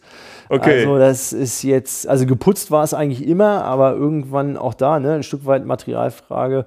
Äh, ich habe dann immer zu den Wettkämpfen das Material erneuert, um das nicht im Training runterzuscheuern, so ungefähr. Okay. So war immer mein Antrieb. Das heißt also, so lange gefahren, bis kurz vorm Wettkampf war, dann einen neuen Antrieb drauf. Ne, Aber dann war ja auch immer die Kassette gleich kaputt mit. Genau, alles, ja, ne? ja, das ja, ist dann doof. Äh, letzten Endes bezahlst du es doppelt, ja. ja, ja absolut. Ähm, ja. Das heißt, du wachst jetzt. Wie, wie machst du das? Äh, ich habe von Cyclowax, weiß nicht, ob dir das was sagt. Der Name sagt dir was, ja. ja die haben so ein Komplettset das habe ich von denen. Ich glaube, das haben wir sogar jetzt hier mal angefordert oder will ich mal selber ausprobieren. Weil Ja, also ich, ich alle, alle gehen jetzt auf Wachs. Ja. Ich scheue mich noch immer vor, vielleicht kannst du mich vom Gegenteil überzeugen, weil das war, noch, war, war jetzt noch so das letzte Quäntchen, wo ich sage, oh, ist, ja- ist das nicht mehr Arbeit als vorher? Ehrlich gesagt, ähm, wenn du die Kette so richtig voller Lakritze hast, ist das mehr Arbeit. Also das ist ein anderes Arbeiten. Ähm, das was ganz, die muss ja auch ein paar Minuten dann kochen, in Anführungsstrichen da drinne. Ähm, Ja, gut, klippst die Kette ab. Ja. Also sie wird halt erstmal nicht mehr so richtig dreckig. Ne? Und wenn du zum Beispiel, ich habe noch eine Ultraschallwanne dazu, ähm, dann schmeiße ich die da rein oder so ein Einmachglas habe ich so einen ähm, Industriereiniger für Metalle. Ähm, da schüttle ich das ein bisschen, das geht dann richtig gut raus. Ähm, ist einfach ein anderes Saubermachen des Fahrrades. Und äh, ja, danach hast du es halt wirklich richtig schön glatt und äh, oder sauber und sauber ist dann nachher auch schnell. Und Wachs ist einfach auch schneller als, als Kettenfett, Kettenöl. Also du nimmst, wenn jetzt, sagen wir mal so, wahrscheinlich ist es ja schlau, dann entweder, wenn man noch eine noch, noch gute Kette hat, die halt komplett entfetten, wirklich komplett ins Alkohol, oder was auch immer rein. Und also auch was zwischen den Röhrchen und alles so drin ist, wo man sagt, das darf da eigentlich nicht raus, geht dann raus wahrscheinlich an Fett. Ja. Ähm, idealerweise macht man es wahrscheinlich, wenn alles neu ist, ist es ja ein bisschen easier, aber selbst dann muss man, glaube ich, dieses, was von Grund auf drauf ist, das Fett runterholen. Ne? Ja, genau. Also am besten ist es ehrlich gesagt, wenn du sagst, okay, ich mache jetzt Kette und Ritzelpaket neu, den Rest kriegst du noch sauber, aber sonst Ja, ja. ist das, das ist halt einfach drin. Also ich habe es ja auch gemacht mit Ketten, die wirklich nicht dolle verdreckt waren.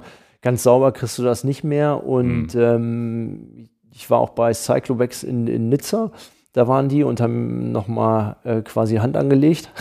Das war ganz cool. Die haben vorher ähm, ja mehr oder weniger so eine Ausschreibung gemacht, wer möchte eine, eine frisch gewachsene äh, Race-Ready-Kette haben und dann konnte sich da bewerben, da habe ich eine E-Mail hingeschrieben und dann haben, ich, haben die mir das Rad da wirklich komplett auseinandergebaut und der sagte so, naja, ich weiß nicht, was auf diesen französischen Straßen hier ist. Ähm, er vermutet, dass die Autos einfach schlechter gewartet sind, ein bisschen mehr Öl verlieren. Also er sagte, er hat das an den Ketten gemerkt, dass die schon öliger sind und dann, wenn erstmal Öl drauf ist, äh, selbst wenn das von quasi unten hochkommt, sagt er, dass man das wirklich merkt an den Ketten, dass die nicht mehr so sauber sind und dass sich dann der Dreck da schon wieder ein bisschen reinsetzt. Hm. Mehr. Also deswegen, wenn man damit anfängt, wirklich mit Heißwachsen, dann äh, ja, am besten Kette runter, Ritzelpaket, wenn das eh runter ist und dann neu einsteigen, als mit altem Zeug. Dann ganz raus kriegst du es nicht. Das ist, mein, das ist auch meine dann, Erfahrung. Dann, das heißt, du reinigst und danach kommt es ins heiße Wachsbad rein. genau.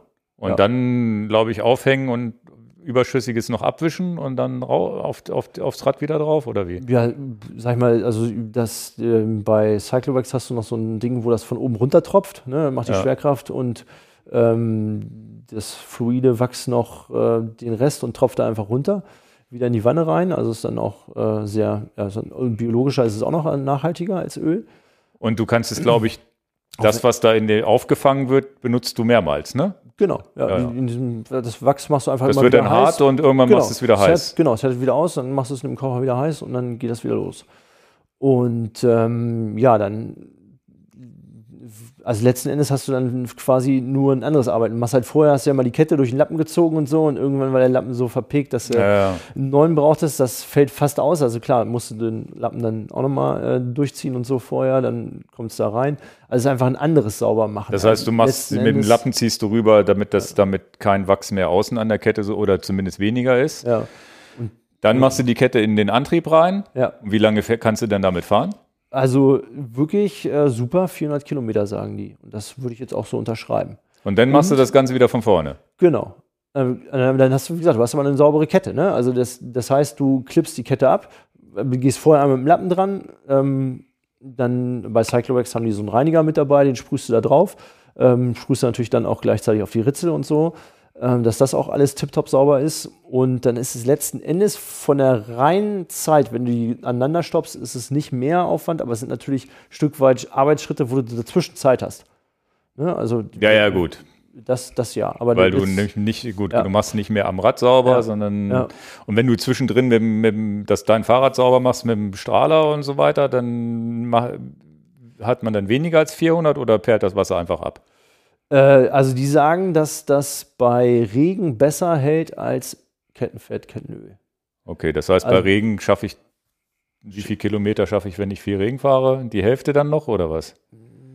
Ja, also habe ich fehlen mir jetzt die Erfahrung, aber die sagen, dass du deutlich besser unterwegs bist. Was du natürlich wissen musst, das ist nicht korrosionsschützend. Also du musst dann nach dem Fahrradfahren gleich mit dem Lappen einmal drüber gehen. Dadurch ziehst du das Wachs aber nicht ab, weil das Wachs sich, also gerade das Heißwachs, das drückt sich, presst sich halt gerade ähm, am Anfang richtig in die Ecken rein und dadurch hast du halt diesen besseren. Musst du also sozusagen die Kette abtrocknen, damit sie nicht rostet. Genau, ja. Ja, also einmal ganz kurz mit dem Lappen drüber ziehen. Aber alle 400 Kilometer, also da musst du ja auch Kettenschlösser ohne Ende haben, ne? weil die darf man ja nicht doppelt nehmen eigentlich. Doch, es, also Cyclovax zum Beispiel hat welche, die kannst du wiederverwenden. Ach, die liefern dir dann eins mit extra? Ja, genau. Okay. Wenn du da bei denen eine Kette mitkaufst, die haben ähm, einen Kettenhersteller, habe ich vorher noch nie äh, gehört gehabt, frage mich jetzt auch nicht, wie die genau heißen. Ach so, ja, das heißt, du fährst dann keine Ultegra oder, oder SRAM-Kette mehr? Kannst du auch. Aber wenn du das SRAM fährst, nimmst du halt jedes Mal ein neues Kettenschloss. Wenn du deren ja. Kette fährst, nimmst, nimmst du halt deren Kette und da geht das wieder genau. verschließbar. Ja, ja. Und ähm, ja, was, was mich beschäftigt hat, war die Frage, was mache ich denn im Trainingslager? Da fährst du ja mehr als 400 Kilometer. Hm. Und da, äh, ja, habe ich dann zum Beispiel, als ich dann in Spanien saß, dachte ich auch so, was machst du denn jetzt? Also ich hatte dann zum Glück noch eine zweite Kette, ähm, die habe ich dann mitgenommen, habe ich überlegt, hatte ich überlegt so. Ähm, aber es gibt ja auch dann Flüssigwachs, womit du dann äh, auch mal wachsen kannst. Also dann, das heißt, dann, dann bist auch du. Auch von Cyclovax direkt? Nee, das nicht. Nee, okay. da habe ich äh, ähm, Secret äh, okay. Chain Loop, so in der Richtung heißt das. Ähm, und ähm, dann, das, dann bist du aber de facto wirklich schneller, weil da ziehst du einmal mit dem Lappen dran, das blitzt die Kette wieder ähm, als wenn du sie gerade frisch sauber gemacht hast, tropfst das rein, das machst du dann mit den Fingern, weil die Finger sind danach ja auch nicht dreckig, ähm, massierst das so ein bisschen mehr oder weniger ein und dann lässt du das ein bisschen trocknen und dann kannst du am nächsten Morgen geil gemachte Kette. Das heißt, diesen schwarzen Dings hast du gar nicht mehr. Oder ein nur noch ein bisschen, bisschen, Ja klar, wenn von, ne, das von der Straße Wasser aufgewirbelt wird. Ja, das ja. hast du natürlich so ein bisschen, aber es ist halt nicht so, dass ich das in die Kette reinfräst. Und wenn du wirklich ähm, gefahren bist, deine 400 Kilometer und einmal in deinen Fingern das so machst, dann hast du, merkst du wirklich, das ist einfach Staub. Staub und Dreck von der Straße. Also kein Öl, kein Schwarz genau. mehr, was du von den Fingern nee, nicht genau. Abbrichst. Genau, und das merkst du beim Fingerwaschen dann. Ne? Einmal drüber, dann ist es als wie, wenn du Hände gewaschen hast. Ja, ich muss das mal ausprobieren. Ich weiß nicht, ob das für Gravel auch Sinn macht, wo du wirklich im Dreck rumfährst oder ob das eher für Straßenräder Sinn macht. Ich habe auch von Leuten gehört, die haben dann zwei, drei Ketten, die sie dann nacheinander ja. wegmachen und dann mal ein, ja. an einem Tag dann alle drei Ketten ja, so ich auch wegarbeiten. Gemacht. Genau. Also manchmal Zeitfahrrad und Rennrad ja. versuche ich dann so zu timen, dass das immer auf einen Schlag ist. Ja, ja. Ist, ja. Also auf jeden Fall mal für uns für ein Video hier mal wichtig, dass wir da jetzt auch mal mitreden können. Ja, ja. Weil bis jetzt bin ich da auch zu. Ich habe hab, ich hab so ein Dry Loop, äh, Loop äh, ja. Dry Fluid, was ich hier super finde, weil das ist für mich der beste Kompromiss, weil es auch wenig Dreck aufnimmt und so ein keramischer Schmierstoff ist. Das ist so ein, ich glaube, Einzelunternehmer hier in Deutschland, der das mal erfunden hat. Das haben wir auch im Shop. Ja. Das ist für mich momentan Mittel der Wahl, weil es wenig Arbeit macht und weil ich halt auch nicht so eine ganz schwarze Kette habe, aber sie hat, äh, der meint halt auch, ganz ohne Additive geht es nicht. Die Additive machen wohl auch die Kette schwarz. Und er hat halt wenig Additive, weniger als andere Keramikschmierstoffe, also einen hohen Keramikanteil. Aber ich glaube, gegen das Gewachste kommt wahrscheinlich nichts gegen an. Und ich glaube, es wird auch immer mehr convenient oder es ist halt auch einfach wahrscheinlich so wie die Tubeless-Technologie. Mhm. Ja, also, einmal üben, ja. einmal wissen, wie das mit der Milch geht und sich einmal einsauen und danach kann man es vielleicht. Also ich wäre gerne dabei, wenn du das erste Mal auf so einer richtig gewachsenen Kette fährst. Also du, du fährst halt los, dann platzt ne, erstmal so 20, 30 Kilometer, wo das, das überschüssige Wachs dann auch abfällt. Ne? Ja. Und dann fährt sich aber wirklich anders. Also geiler.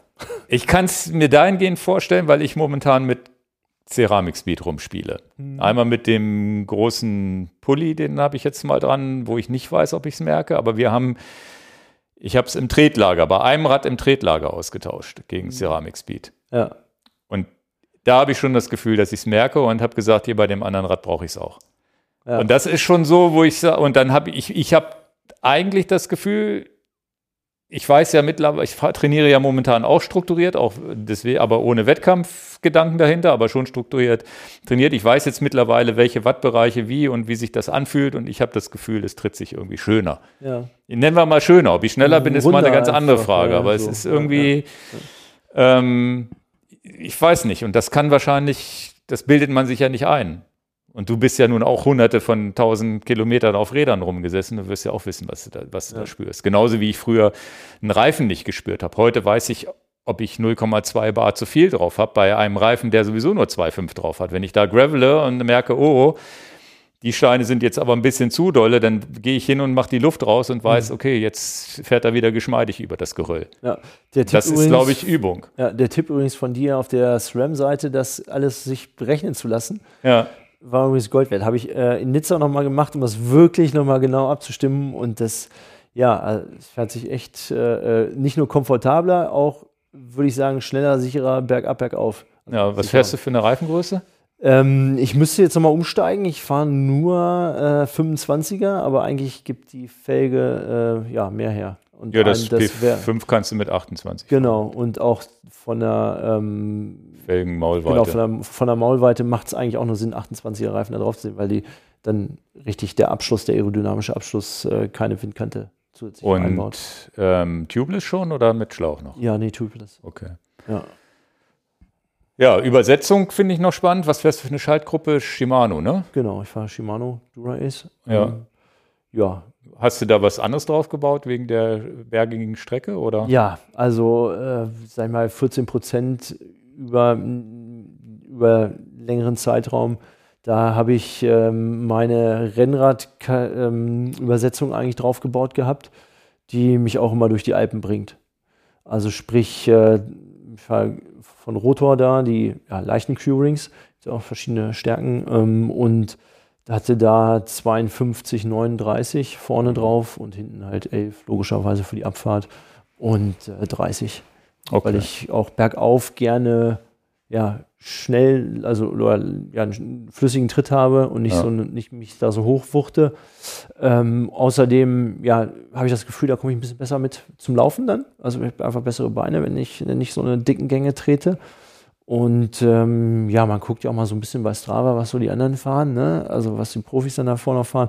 Und wenn du auch siehst, was sie für Trittfrequenzen dann letzten Endes haben, die ja, Ketten auch nicht so, zumindest bergauf, haben auch eine hohe Trittfrequenz. Also wenn ich zum Beispiel äh, bei, bei den Radprofis, ne, ich meine, so ein Van Art hat immer so eine 94er Trittfrequenz. Mhm. Der sitzt im Feld und macht zwischendurch mal gar keine Tritte. Ja, ja, ja. Darf man nicht vergessen, ne?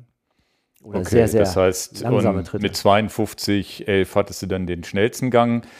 Während du sonst auf dem Zeitfahrrad wahrscheinlich auf 55 irgendwas gehst vorne, ne? Oder 54 54, ja. ja. ja. Also bergab war es auch so, ähm, da war es mir dann zu wenig mit 52, ehrlich gesagt. Aber ja. irgendwas musste es ja, war halt die Frage, lieber bergauf locker treten. Und die Abfahrt habe ich mir schon im Gegensatz zu Utah, wo es ja nur gerade auf einer sechsspurigen Autobahn bergab ging, ähm, da mit vielen Serpentinen, da hat man schon gedacht, okay, da musst du auch eher antreten, dann brauchst du vielleicht den letzten dicken Gang nicht unbedingt. Mhm. Ja, weil du nicht Weiß diese lange Gerade hast, ja, wo du genau. durchtreten kannst. Ja, ja, ne? Also weil es keine Erholerabfahrt, sondern musstest du wirklich auch immer bis runter immer treten. Ähm, aber ja, es waren jetzt schon mal auch zwischendurch so kleine Antritte und dann fehlte dir, Tod musst du in Anführungsstrichen sterben. Ne? Entweder bergauf flüssig treten oder und bergab noch einen Gang haben und ja, oder halt ein Stück weit hoffen, dass äh, man auch oft genug bremsen muss, dass man ja nicht die ganze Zeit gerade durchtreten kann. Okay, dann ähm, wie, wie misst du das? Hast du irgendwie ein System, was Fahrradcomputer, irgendwie Uhr, wie, wie guckst du da überhaupt drauf? Läufst du ohne Uhr? Was, was ist dir da wichtig? Pulsmesser? Also ähm, erstmal Wattmessung, ne, ganz klar. Ich habe äh, ein Wahoo-Tacho. Mhm. Ähm, finde ich auch, also ich finde. Wie startest du den?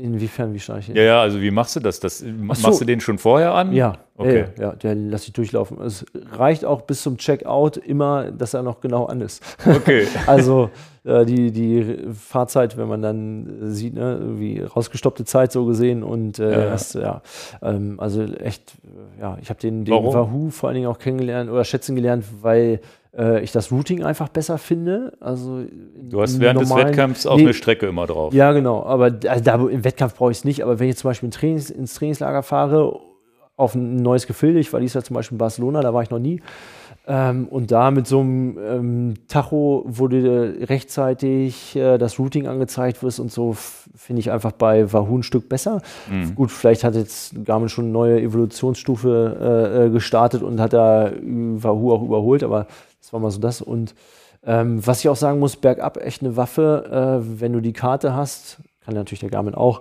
und du dann halt ja, auch mit dem Reinscrollen so ein bisschen, ähm, dass du wirklich siehst, okay, die Kurve ist jetzt so und so steil, da kannst du schon echt viel erkennen, wie du die anbremsen musst. Also das wollte ich nämlich gerade fragen, weil die Strecke während der Fahrt ist wahrscheinlich dahingehend unwichtig, wenn es geradeaus geht, aber bei so einer Serpentinenabfahrt gucke ich dann auch schon mal vorne und weiß, ah, da kommt mhm. gleich eine. Ja, ja. Oder ist das nur eine halbe Kurve oder eine ganze? Genau, ja, ja. Und also, da nimmst du dann die Pfeiltasten rechts, links, um mhm. größer, kleiner zu stellen. Ja gut, genau. das kann kein anderer außer Wahoo. Ja, Ansonsten ist es mittlerweile Geschmackssache, wie du die Kartendarstellung findest. Wahoo finde ich halt dahingehend gut, dass sie so reduziert ist, dass man äh, wenig abgelenkt wird durch irgendwie Point of Interest und Kram. Mhm. Welchen fährst du, Rome, den kleinen oder den Bolt? Den Rome. Okay. Ja, ja. ja, da kann man ja auch schon viel drauf erkennen. Ja, ja also sag ich mal, zum, im, im Wettkampf ne, schon mal ein Stück leichter. Klar, ja, ja. Das war so das stechende Argument. Aerodynamisch, da wirbt ja Wahoo ja. auch mit, wobei ich das fast so, weiß ich nicht, ob das so Ja, aber auch da nochmal, ähm, äh, ich habe kein Aero-Lenker, also kein Aero-Cockpit, so. Und ähm, in Frankfurt ähm, habe ich, also ich habe das Cockpit von Christian Störzer, ne, der letztes Jahr Age Group Weltmeister Overall auf Hawaii geworden ist, ähm, habe ich das Cockpit so gesehen von ihm übernommen und das war schon abgeklebt. Äh, in Frankfurt musste ich das abmachen, weil das wäre ein unzulässiger äh, Windabweiser. Ne? Ja, also UCI, klar, darfst du sowieso nicht, aber da musste ich mein Panzertape abmachen. Ja? Wo abmachen? Am Lenker vorne. Okay. Also die, die, der, wo das, der Wind normalerweise durchgeht zwischen den Aerobars, ne? Den klebt man Triathleten dürfen noch machen, was sie wollen normalerweise. Ja, ja, aber das war nicht zugelassen. Ähm, ja, das musste ich auf jeden Fall abmachen. In Nizza hat das erstmal gar keinen interessiert. Aber da muss ich auch sagen, äh, waren wir vorhin so ein bisschen beim Kostenfaktor dann gehe ich in die Wechselzone und alle äh, 3000 Euro maßangefertigten Cockpits, ja, ja, schönen Gruß an Lasse, machst du geil, aber ähm, das ist mir das Geld irgendwie, also Lasse Ibert, ne, das ist mir das Geld dann an der Stelle, äh, ja, das habe ich nicht über. Und das ist dann 3D gedruckter, ja, genau. Druck, ja, wo du dann richtig ja, so eine Schale genau. um Arm ja, hast. Und ne? das kostet dann irgendwie 3000 Euro. Ja. Und wenn ich mit Panzertape und ein bisschen Pappe äh, mir nicht mal so guten Vor äh, äh, Vorteil verschaffe. Was heißt Vorteil? Kann ja jeder selber machen auch. Ja, ne? ja. Ist ja jetzt kein Geheimnis, was da passiert. Ähm, und äh, das darf ich nicht. Also sprich, ich kann 3000 Euro Cockpit, das an derselben Stelle die ne, das Carbon hat und so weiter, ja, verschalt aus dem 3D-Drucker, das darf ich nehmen. Aber selbst gemacht mit 1 Euro Panzertape, so gesehen, das geht nicht, das musst du abbauen. Also das ist auch, ja. Man, aber so nerdig bist du denn schon, dass du sagst, da gucke ich mal, was ich noch optimieren kann. Ja, natürlich. Man ist immer noch so auf der Suche nach dem letzten Watt, ne? aber irgendwann ist das auch eine, eine Preisfrage. Und dieses automatische Wechseln, die Wahoo-Uhr trägt ja kaum einer. Ne? Das, die ist ja leider irgendwie nie richtig im Markt angekommen. Da trägst du, glaube ich, eine Chorus, die hast ja. du ja auch von uns, das ja. weiß ich schon. Und wir haben hier vorhin über Garmin-Uhren und ich habe dir so ein paar gezeigt, was momentan so aktueller. Stand der Technik ist, um dich da mal ein bisschen zu updaten. Aber ja. da bist, schwörst du ja auf die Pace 2 einfach, weil sie so klein ist, ne? Genau, also ich finde die für einen Wettkampf unschlagbar. Also du hast vor allen Dingen auch noch, gut, hat Garmin da jetzt auch, ähm, sehe ich bei dir ein Armband, was du richtig festziehen kannst. Ja, so ein Klettarmband. Ne? Genau. Und ähm, die geht einfach, gerade wenn du Neo anhast, die geht super über, da geht der Neo super drüber, da reißt auch nichts auf. Ähm, ich finde sogar, du kannst sogar den Neo drüber anziehen, sonst bei dickeren Uhren mache ich die immer ab. Ja, ja. Bei der geht das auch so drüber, ne? Also das ist, ja, und auch von der Programmierbarkeit, Akkulaufzeit, also für den Wettkampf selber geht da nichts momentan und drüber. Also ich bin gespannt. Ähm, ich habe schon gehört, äh, wo wir gerade sagten. Die Pace 3, wenn sie genau, kommt, dann sie kannst steht du die in mal Startlöchern. Ja, ja. Ist das denn so, dass du auch wirklich alles mitstoppst? Dass du wirklich das Schwimmen stoppst du mit? Da guckst du natürlich während des Schwimmens wahrscheinlich nicht großartig drauf. Wenn du aus dem Wasser kommst, guckst du aber schon auf deine Zeit, ne? Ja, aber meist bin ich so benebelt, dass ich es mir nicht merke. Ah, auch schön. Und das Aber ja. Fahrradfahren nimmst du aber mit der Uhr trotzdem auf, den ja, Wechsel, ne? ja, genau. Und- Du hast ja diesen Triathlon-Modus. Genau. Ähm, ich starte dann meist kurz vorm Start, also die ersten, die ersten 20 Sekunden, die das Ding dann durchläuft und der Countdown runterzählt und man noch nicht schwimmt, das ist mir dann egal. ja, ja, Ähm, aber es interessiert mich dann natürlich in der Nachbetrachtung dann schon nochmal. ja. Und ähm, ja, wie gesagt, dann beim Wettkampf, ähm, wenn du aus dem Wasser kommst, drückst du drauf, bist in der Wechselzone, dann vergesse ich meist, die rechtzeitig zu drücken. Sprich, ähm, weiß ich gar nicht, was ich auf. Ja, aber also, das, ja, das macht dann halt der, der Fahrradtacho. Und beim Laufen war es dann häufig auch dasselbe Problem. Also in Nizza war ich dann auch deutlich zu spät, als ich dann drauf geguckt habe, dachte ich so, ah Ach ja, ja. fünf Minuten Wechselzeit. Hm, Ja, ich bin aber schon ein bisschen auf der Laufstrecke. ja, weiß ich gar nicht, ob man das nachträglich sich noch zurechtschnippeln könnte, wenn es wichtig ja. wäre, aber meistens ist es ja auch nicht so wichtig. Aber es ist so, mache mach ich aber, habe ich glaube ich auch immer so gemacht. Der Fahrradcomputer war dann der, der letztendlich mein Fahrrad aufgenommen hat. Und die Uhr hat das zwar auch parallel Ja. mit aufgenommen. Ja. Aber ist ja Ich ganz spannend. Auch, ja, genau. Was ich auch spannend finde, ist, dass die auch häufig, äh, ich wäre mal davon ausgegangen, dass diese NP-Werte wirklich identisch sind, dass dahinter derselbe Algorithmus steckt, aber irgendwie. Ja, berechnet jeder anders. Ja, ja, genau. Also, berechnet Strava wieder anders als die Fahrradcomputer, Ja. als Ja. der, die Uhr und Ja. was nicht. Ja, ja, habe ich auch schon gemerkt. Also das finde ich ein bisschen skurril. Ich Das- dachte echt, da steckt so eine. Ist da nicht sogar so ein kleines R immer manchmal bei Normalized Power, dass das Ja, ein, ne? so ein Stimmt, Markenname ja, ja, ist, ja, aber ja. die, Ja, der ja, Algorithmus ist komisch. Ja. Ja. Also das ist, das muss mir nochmal einer erklären von den ganzen Herstellern, wo das jetzt herkommt. Ja. Ja, spannend. Und ähm, Pulsmesser und so, aber nicht alles äh, nur das, was die Uhr mitmisst, wahrscheinlich mal besser, mal schlechter mitlaufen, oder? Ja, genau. Also ich starte beim Wettkampf nicht mit dem Brustgurt. Das äh, ja, ist auch für mich keine Steuerungsgröße, deswegen. Die, Auch nicht beim Laufen, wo du dann sagst, oh, jetzt ist mal irgendwie bei 35 Grad der Puls hier zu hoch, ich laufe mal ein bisschen langsamer. Guckst du denn beim Laufen überhaupt drauf? Da Auf den Puls nicht. Also ich gucke auf die Pace, das, Ja. das ist mir wichtig. Und ähm, auch so Wattmessung beim Laufen habe ich nicht. Also ich, da laufe ich eher dann so nach ja, Körpergefühl Ja. und Pace. Ja. Okay.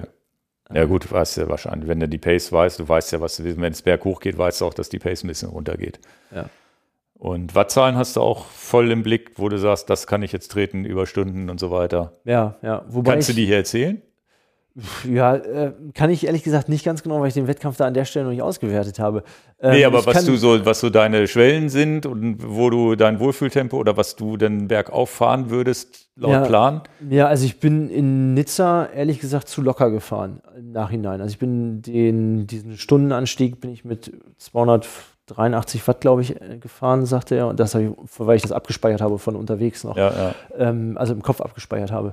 Äh, weil ich da mir so ein Ziel gesetzt habe. Aber letzten Endes war das, glaube ich, ein bisschen zu defensiv, die Taktik auf dem Rad. Ähm, klar, weiß man nicht, ne? Äh, Sterben geht dann schnell. Ähm, und da ein bisschen mehr hat dann schon deutlich mehr Impact als ein bisschen lockerer. Äh, aber nichtsdestotrotz, glaube ich, habe ich auf dem Rad ähm, eine zu defensive Taktik gewählt und da auf, ja, reichlich Zeit meiner Meinung nach schon verschenkt. Und das gewinnt man dann wieder auf dem Laufen, aber nicht wieder so viel zurück, wie Genau, man ja, auf dem Rad ja. verschenkt. Also, Thomas- also du meinst, du hättest 300 treten müssen. Wahrscheinlich ja. Also Weißt Thomas- du das vorher, was der Trainer, was hat denn der Trainer gesagt, was du treten sollst? Also der Trainer macht für alle Pacing, bei mir sagt er inzwischen, ich weiß nicht, oder zu 99 Prozent seiner Athleten macht er ein Pacing. Bei mir sagt er, äh, das funktioniert bei dir, mach wie du, wie du dich fühlst. Weil Okay. Wir haben da so die, ähm, gerade in den beiden Hawaii-Jahren, wo ich gewonnen habe, da bin ich als noch relativ äh, Wattmessung noch nicht so ja, normal war, sondern da, das war dann schon eher äh, außergewöhnlich, dass man da wirklich noch Watt gefahren ist als äh, Age-Group-Athlet. Ähm, da habe ich dann, bin ich von den Werten doch erheblich abgewichen, ähm, nach unten aber, weil ich da gemerkt habe, ich kann das nicht treten, dann mache ich mich tot. Hm. Und äh, Könnte ja die Hitze sein auch, die Ja. einem Watt Ja. klaut. Das habe ich, Ja, das, hab ich das das, Gefühl. so. Wenn du Das wirklich ist- ja. Hitze hast, trittst du 20, 30 Mal Watt weniger, als du Auf sonst gewohnt Fall. bist. Ja, Ja. auf jeden Fall. Ja. Ja, aber ähm, beim Radfahren, so Thomas Helrige sagte ja immer, ne, du kannst beim Radfahren fahren, als wenn du nicht mehr laufen musst.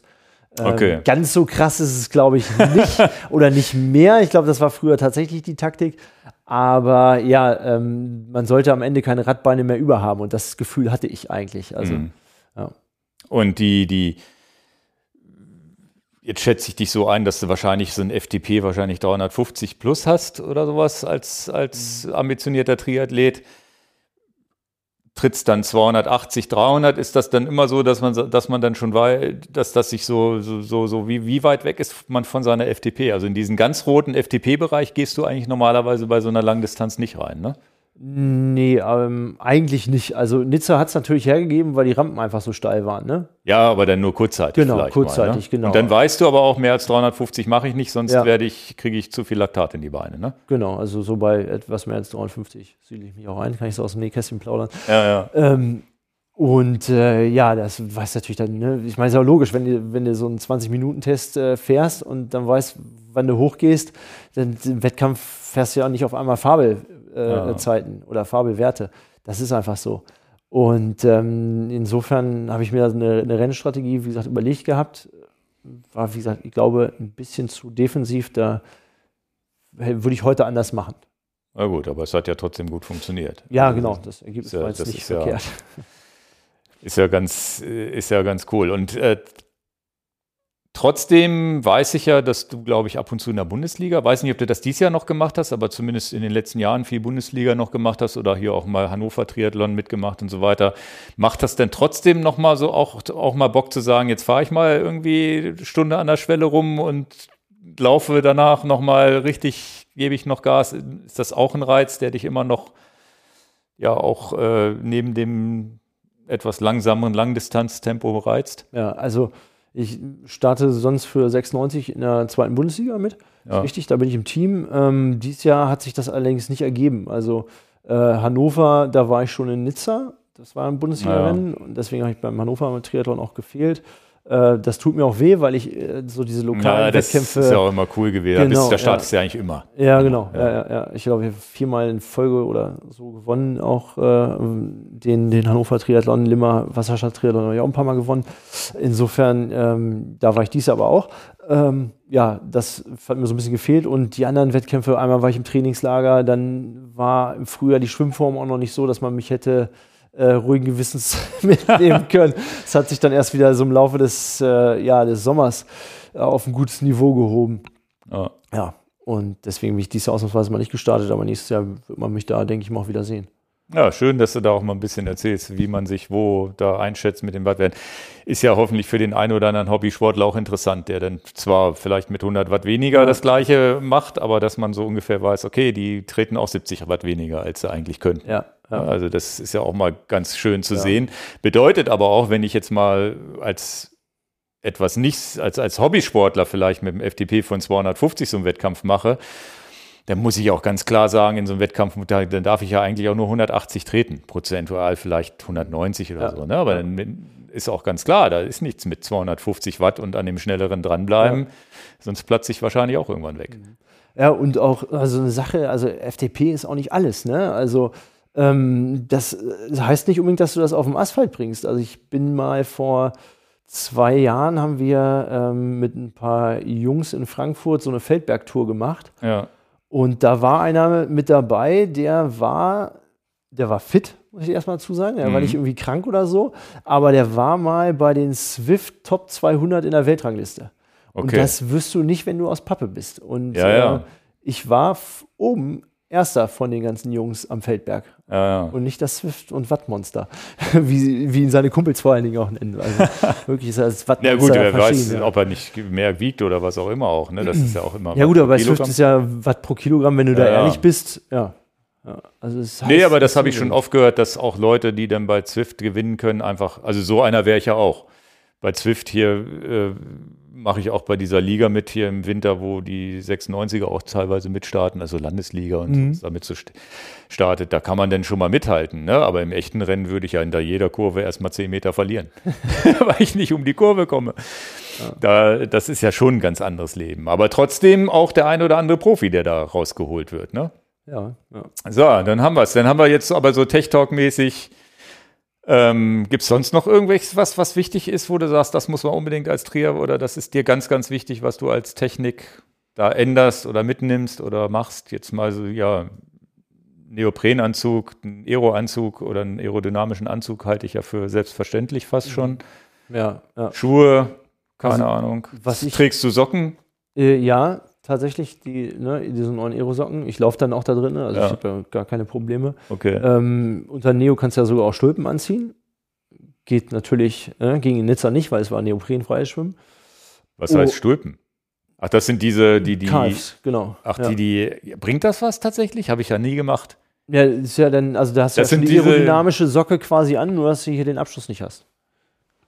Da musst du Das machst du wegen der Aerodynamik oder dafür, dass du beim Laufen bessere Waden ja, hast? wie, wegen der Aerodynamik. Das sind aerodynamische Socken. Ne? Also das, äh, die Und diese, das ist nicht Kompressionseffekt- Kompressions. Ja, so ein bisschen Kompressionseffekt wärmen die mit, aber das, ich merke da keinen Unterschied. Also, Okay, also du kannst mit und äh, ohne äh, gleich schnell laufen. Ja, Läufst du Carbon-Schuhe? ja klar. Also das geht ja heutzutage eigentlich gar nicht mehr um. Ist das wirklich ein Gamechanger? Wer- Wie viel schneller machen? Die die schneller? Hast du das? also Ist das so ein Gefühl wie beim Ceramik-Speed-Tretlager und bei der gewachsenen Kette oder ist es messbar? Äh, also da finde ich es messbarer als anders. Also ich finde, du läufst also drei bis fünf Sekunden auf einen Kilometer auf jeden Fall schneller. Ich laufe ja jetzt mit Schuhen ohne Sprengung und so barfußschuhmäßig Ja. unter, bin ich ja unterwegs, deswegen traue ich mich da ja. Ja, gut, umgekehrter Weg wird wahrscheinlich verletzungsmäßig kein großes Problem sein. Ja. Aber ich habe es ja echt noch nicht ausprobiert.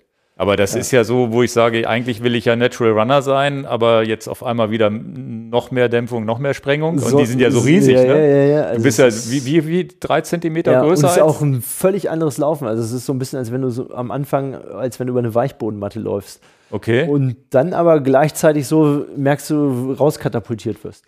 Und also es macht auch schon was mit, äh, mit dem Laufstil. Also die, bei mir ging zum Beispiel die Frequenz dann runter. Dadurch, dass du halt gefühlt länger in der Luft gestanden hast, weil dieser ne, Katapulteffekt von dem Carbon da war. Und wie weit runter? Bist du denn eine sehr hohe Frequenz gelaufen? Oder Ja, es war einfach so zwei, drei Schritte die Minute weniger. ja, wie viel läufst du? 180? Ja, also es ist ja, 170? das hängt ja natürlich insbesondere von der Geschwindigkeit ab. Ne? Ja, ja, aber also, bei so einem normalen, Tem schnellen Tempo?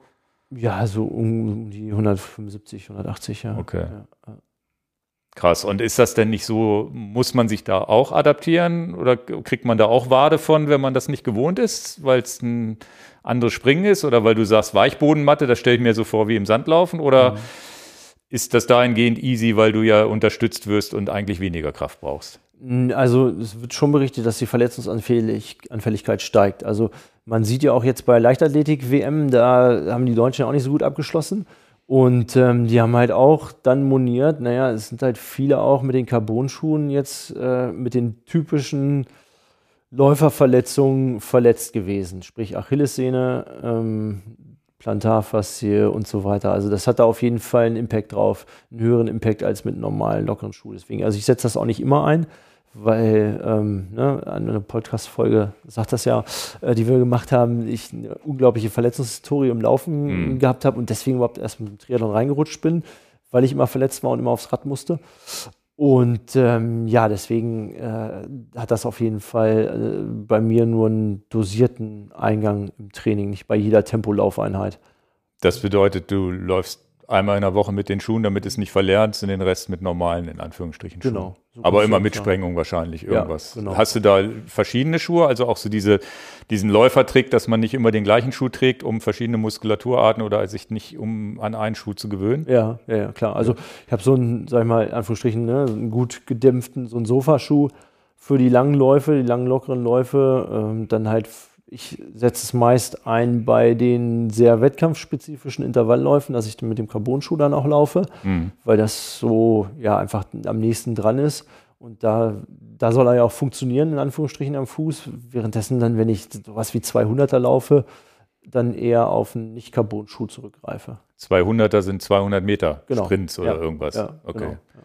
Oh ja, gut, da bist da brau- ja okay.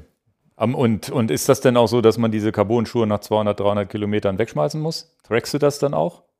Ähm, ja, ich habe äh, ähm, einen Laufsensor, also einen Wattsensor, und da kannst du ähm, den, Den haben- Stride? genau den Ja. Stride.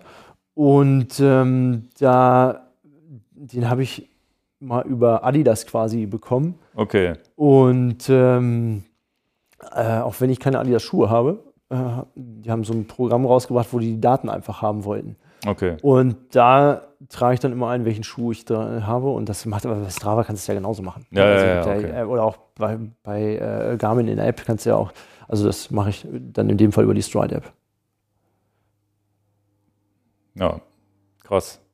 Naja, Und du merkst halt wirklich, der Abrieb an den Dingern, das ist schon echt ekelig. Also Also ist das die Sohle, die unten dann einfach mehr, mehr Mhm. weicher ist oder was? Oder das ja, genau, die, die Sohle ist halt nicht so Weil das. Carbon müsste ja eigentlich stabil bleiben. Ich habe aber auch das Gefühl, so innerhalb, ich habe den jetzt den einen Schuh die ganze Saison, der Effekt ist, also entweder habe ich mich daran gewöhnt, weil ich hatte äh, das Glück, den Elite-Schuh von Socony zu bekommen. Mhm. Und äh, am Anfang, also bin ich wirklich so Fabelzeiten für mich gelaufen und der Effekt habe ich so das Gefühl, über die Saison ist jetzt ein bisschen nachgelassen, also nicht komplett weg. So, und äh, natürlich das Mesh, also die, ähm, die, die, wo der Fuß drin ist, ne? Ähm, da, das Textil, das lässt auch nach mit der Zeit. Also das ist halt auch einfach dünner gemacht. Und ähm, wenn du zum Beispiel beim Laufen so ein bisschen scheuerst irgendwo, dann hast du da natürlich schneller ein Loch drin als ähm, beim normalen Schuh, der für, ja, einfach für Kilometer mehr auf, aus, auf, auf Lebensdauer ausgerichtet ist. Aber du hast keinen Schuhhersteller. Du läufst mal den, mal den, mal den oder läufst du nur Sokuni? Ich laufe eigentlich nur Socony, ja. Okay. Aber bist nicht gesponsert von denen. Nee, das nicht. Schade eigentlich. Ne? Vielleicht können die das ja mal machen. Gibt es denn da auch äh, Ansätze, wo man sagt, wenn die schon so wenig gelaufen werden, hier ist die Recycling-Idee oder schickt die ein oder gebt die Leuten, die sie dann einfach in der Freizeit tragen oder was, oder trägst du die einfach dann in der Freizeit? Hast du da mal Konzepte gesehen oder? Weil das ist ja eigentlich so ein Gedanke, den man so hat, wenn man sagt, okay, ein, Schuh hält nur 200, 300 Kilometer, was macht man mit dem danach? Ja, also das normale zu Fuß gehen mit dem ist eigentlich auch nicht geil, weil du hast so dieses Abrollen, das fühlt sich total unnatürlich an beim Gehen. Okay, okay. Beim Laufen ist es geil, aber beim, beim Gehen, also ich finde es total Also den kannst du auch merkwürdig. nicht als normalen Schuh dann tragen. Finde ich Okay. nicht, nee. Also es gibt, ähm, ein Kumpel von mir hat so ein, so ein Nike, wo, die gibt es ja dann auch nach, ähm, ich sag mal, nach Wettkampf. Also es gibt dann so dieses Elite-Modell und einer, der auf ein bisschen mehr ist. Hm. Den zieht er auch so normal an. Das, Okay. da, da sieht er auch nicht aus, als wenn er auf äh, rohen Eiern unterwegs ist. Aber ich finde, wenn du die, die Top-Modelle läufst, egal von On, Nike, Adidas, äh, Hoka oder Sokuni, das, äh, ja, das, das gibt halt auch ein ganz komisches Gangbild. Ja. Das siehst du den Leuten direkt an, dass sie so einen Schuh anhaben. Aber ich glaube, ein normaler Laufschuh ist auch nach 500, 600 Kilometern durch, wenn du richtig damit Ja. hart trainierst. Ne? Ja. Also wenn gut, du da aber jetzt ist- nur mit rumjoggst das, oder dieser, dieser Weichschuh, der hält wahrscheinlich ein bisschen länger. Aber ist schon, Ja, aber es ist halt die halt dreifache dazu. Lebensdauer, ne? Ja, ja. Dann 200 zu Krass. 600. Ja, wäre halt interessant. Ich weiß nicht, ob das kriegst du wahrscheinlich gar nicht mit, aber da werde ich mal selber googeln, ob es da überhaupt, kann ich ja in der einen der nächsten Sendung nochmal drauf kommen, ob es da wirklich Ideen gibt zu sagen, ja, was machen wir denn mit den Schuhen?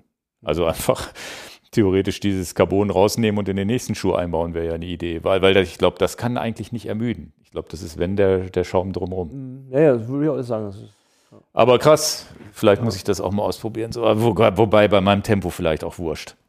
Also es ist dann wahrscheinlich eher in der, ich glaube, da muss man dann schon deine Klasse oder vielleicht ein bisschen darunter sein, wo man sagt, da macht Sinn, weil ich habe auch schon gehört, dass so Leute, ich würde mich jetzt mal einschätzen, ich kann halt 4,16 kann ich ja vielleicht auf, auf 5 bis 10 Kilometern laufen. hm. Da macht das ja dann gar keinen Sinn, dass ich statt 4,16 4,11 laufe.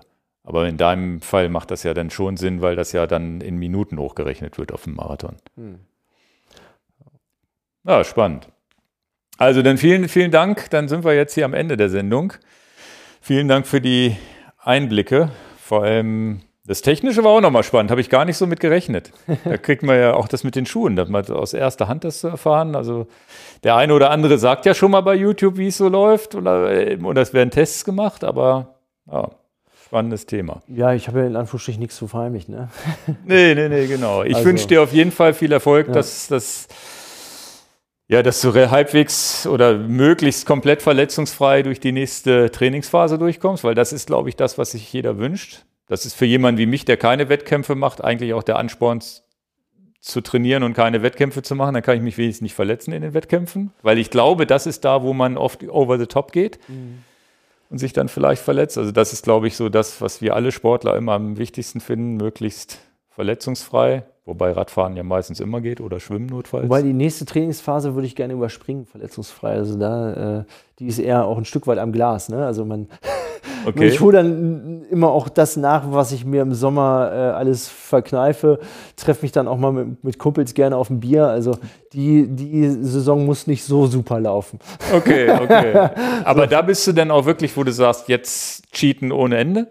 Oder achtest du da trotzdem noch, dass du ab und zu mal ein Vollkornbrot isst? Ja, das auf jeden Fall. Aber da sag ich mal, ähm, ja, wenn wir einfach auch unter der Woche mal ein Bier trinken wollen, ne, dann machen wir das. Also da, dafür bin ich dann halt auch nicht mehr Profi, uh, um dann an der Stelle das Leben zu genießen. Also gibt auch Leute, die sagen, wahrscheinlich bin ich genau das lang, deswegen auch so lange schon auf so einem Niveau mit dabei weil ich dann im Winter auch mal fünf Grad sein lasse. Also ich verliere mhm. dann trotzdem nicht das Training aus den Augen, das nicht.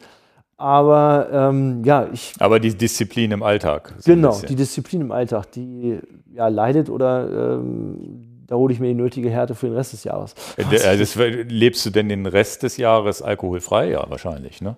Mm. Bis auf, ja, oder macht man da auch mal ein Glas Wein abends? Ja, schon. Also ganz ehrlich, ja. Also okay. als Profi habe ich mir das verkniffen. Mhm. Und äh, jetzt ist halt schon so, dass ich, aber ich achte dann drauf, dass es bei einem Glas bleibt und nicht äh, das Glas 0,7 Liter hat. Ja, ja, ja okay, verstanden. ja, ja. Ne, also das, ja, das. Aber ist es jetzt auch nicht so, dass du jetzt kom komplett ausrastest und sagst, ich trinke jetzt jeden Abend. Also das muss ich mir jetzt auch nicht so vorstellen nee, in der Offseason. Das nee, ist dann nee. ja auch eher so, dass du sagst, dann darf es vielleicht mal eine halbe Flasche sein, aber müssen nicht fünf sein, ne? dass du dich so komplett an die Wand oder passiert das auch mal? Also es ist jetzt am Sonntag, wir als wir aus Nizza über. zurückgekommen sind, ist es passiert. Okay. Aber gut. ja, das ist Sei dann, dir verziehen. Ja, ne, man muss auf Feste feiern, wie, wie sie feiern. Ja gut, da hat es ja auch Grund zum Feiern. Ja. Okay. Ja, nee, aber da muss ich ehrlich sagen, das ist für mich dann auch so, ähm, ja, ich lasse das dann auch mal gut sein. Und man hat ja auch Freunde außerhalb des Triathlons und ähm, ja, die trinken dann gerne Und mal. Chips und äh, Schokolade und sowas muss man sich auch relativ verkneifen, ne? bis auf ein paar Ausnahmen. Ne? Ja, habe ich ganz ehrlich gesagt die letzten Jahre nicht gemacht. Also ich war, was Ernährung angeht, echt wirklich schlecht. Okay. Aber ich habe jetzt angefangen, viel mehr in den ähm, Trainingseinheiten auf meine Kohlenhydratzufuhr zu achten, sprich auf meine Energiemenge, die ich verbrauche. Und seitdem habe ich abends auch gar nicht mehr so ein Japp auf Schokolade. Also ich habe früher mal so eine Tafel, so eine große Milka 300 Gramm Tafel vernichtet an einem Abend. Ja, aber das ist ja der Trick, den ich jetzt schon öfter gehört habe, wenn du sich nicht auf dem Rad aushungern. Also ja, genau. und das, seitdem mache ich das sogar, wenn ich merke, oh, die Energie geht runter, dass ich selbst eine Viertelstunde, bevor ich nach Hause komme, mir noch einen Riegel reinziehe ja, im schlimmsten genau. Fall. Ja, ja, ja. Ja, ja, spannend. Da, da kann ich dir einen Podcast empfehlen mit Roger Mielenk, der nochmal Wettkampfernährung und so weiter von Squeezy, ja, den ja. hatte ich hier. Ja. Da haben ich zwei Podcasts gemacht. Einfach Roger Mielenk, Enjoy Your Bike, googeln, dann findest du das oder ich schick's dir nachher mal. Der hat einen schönen Podcast gemacht zur Wettkampfernährung, wie viel Kohlehydrate, wo die Fehler sind und da weißt du wahrscheinlich auch, ne? Statt, statt Magnesium lieber Salz, ne? Mhm. Magnesium, da rennst du dann aufs Dixie-Klo und Salz hilft dir aber bei den Krämpfen und solche Sachen. War ein schöner Podcast. Also auch sicherlich für viele, viele das meiste wirst du wissen, aber ich glaube, der ist trotzdem mal ganz spannend. Empfehle ich dir hiermit. hiermit. Ja. Gut, jetzt sind wir, haben wir auch lange hier äh, gemacht. Gerne, ja, würde ich mich freuen, weil bei, bei vielen Podcasts kriegt man gar nicht so mit, ob die Leute da draußen was mitgenommen haben. Gerne in die Kommentare schreiben, ob ihr was da mitgenommen habt und vielleicht auch irgendwas gelernt habt, wo, wo ihr vorher das noch nicht wusstet und so weiter. Du hast uns ja viele Insights gegeben. Und vielen, vielen Dank dass du hier warst und dann bis zum nächsten Mal vielleicht, nächstes Jahr nach Hawaii. Okay. Ja, wäre ein Ziel, ne? Ja. ja. Alles klar. Tschüss da draußen. Tschüss.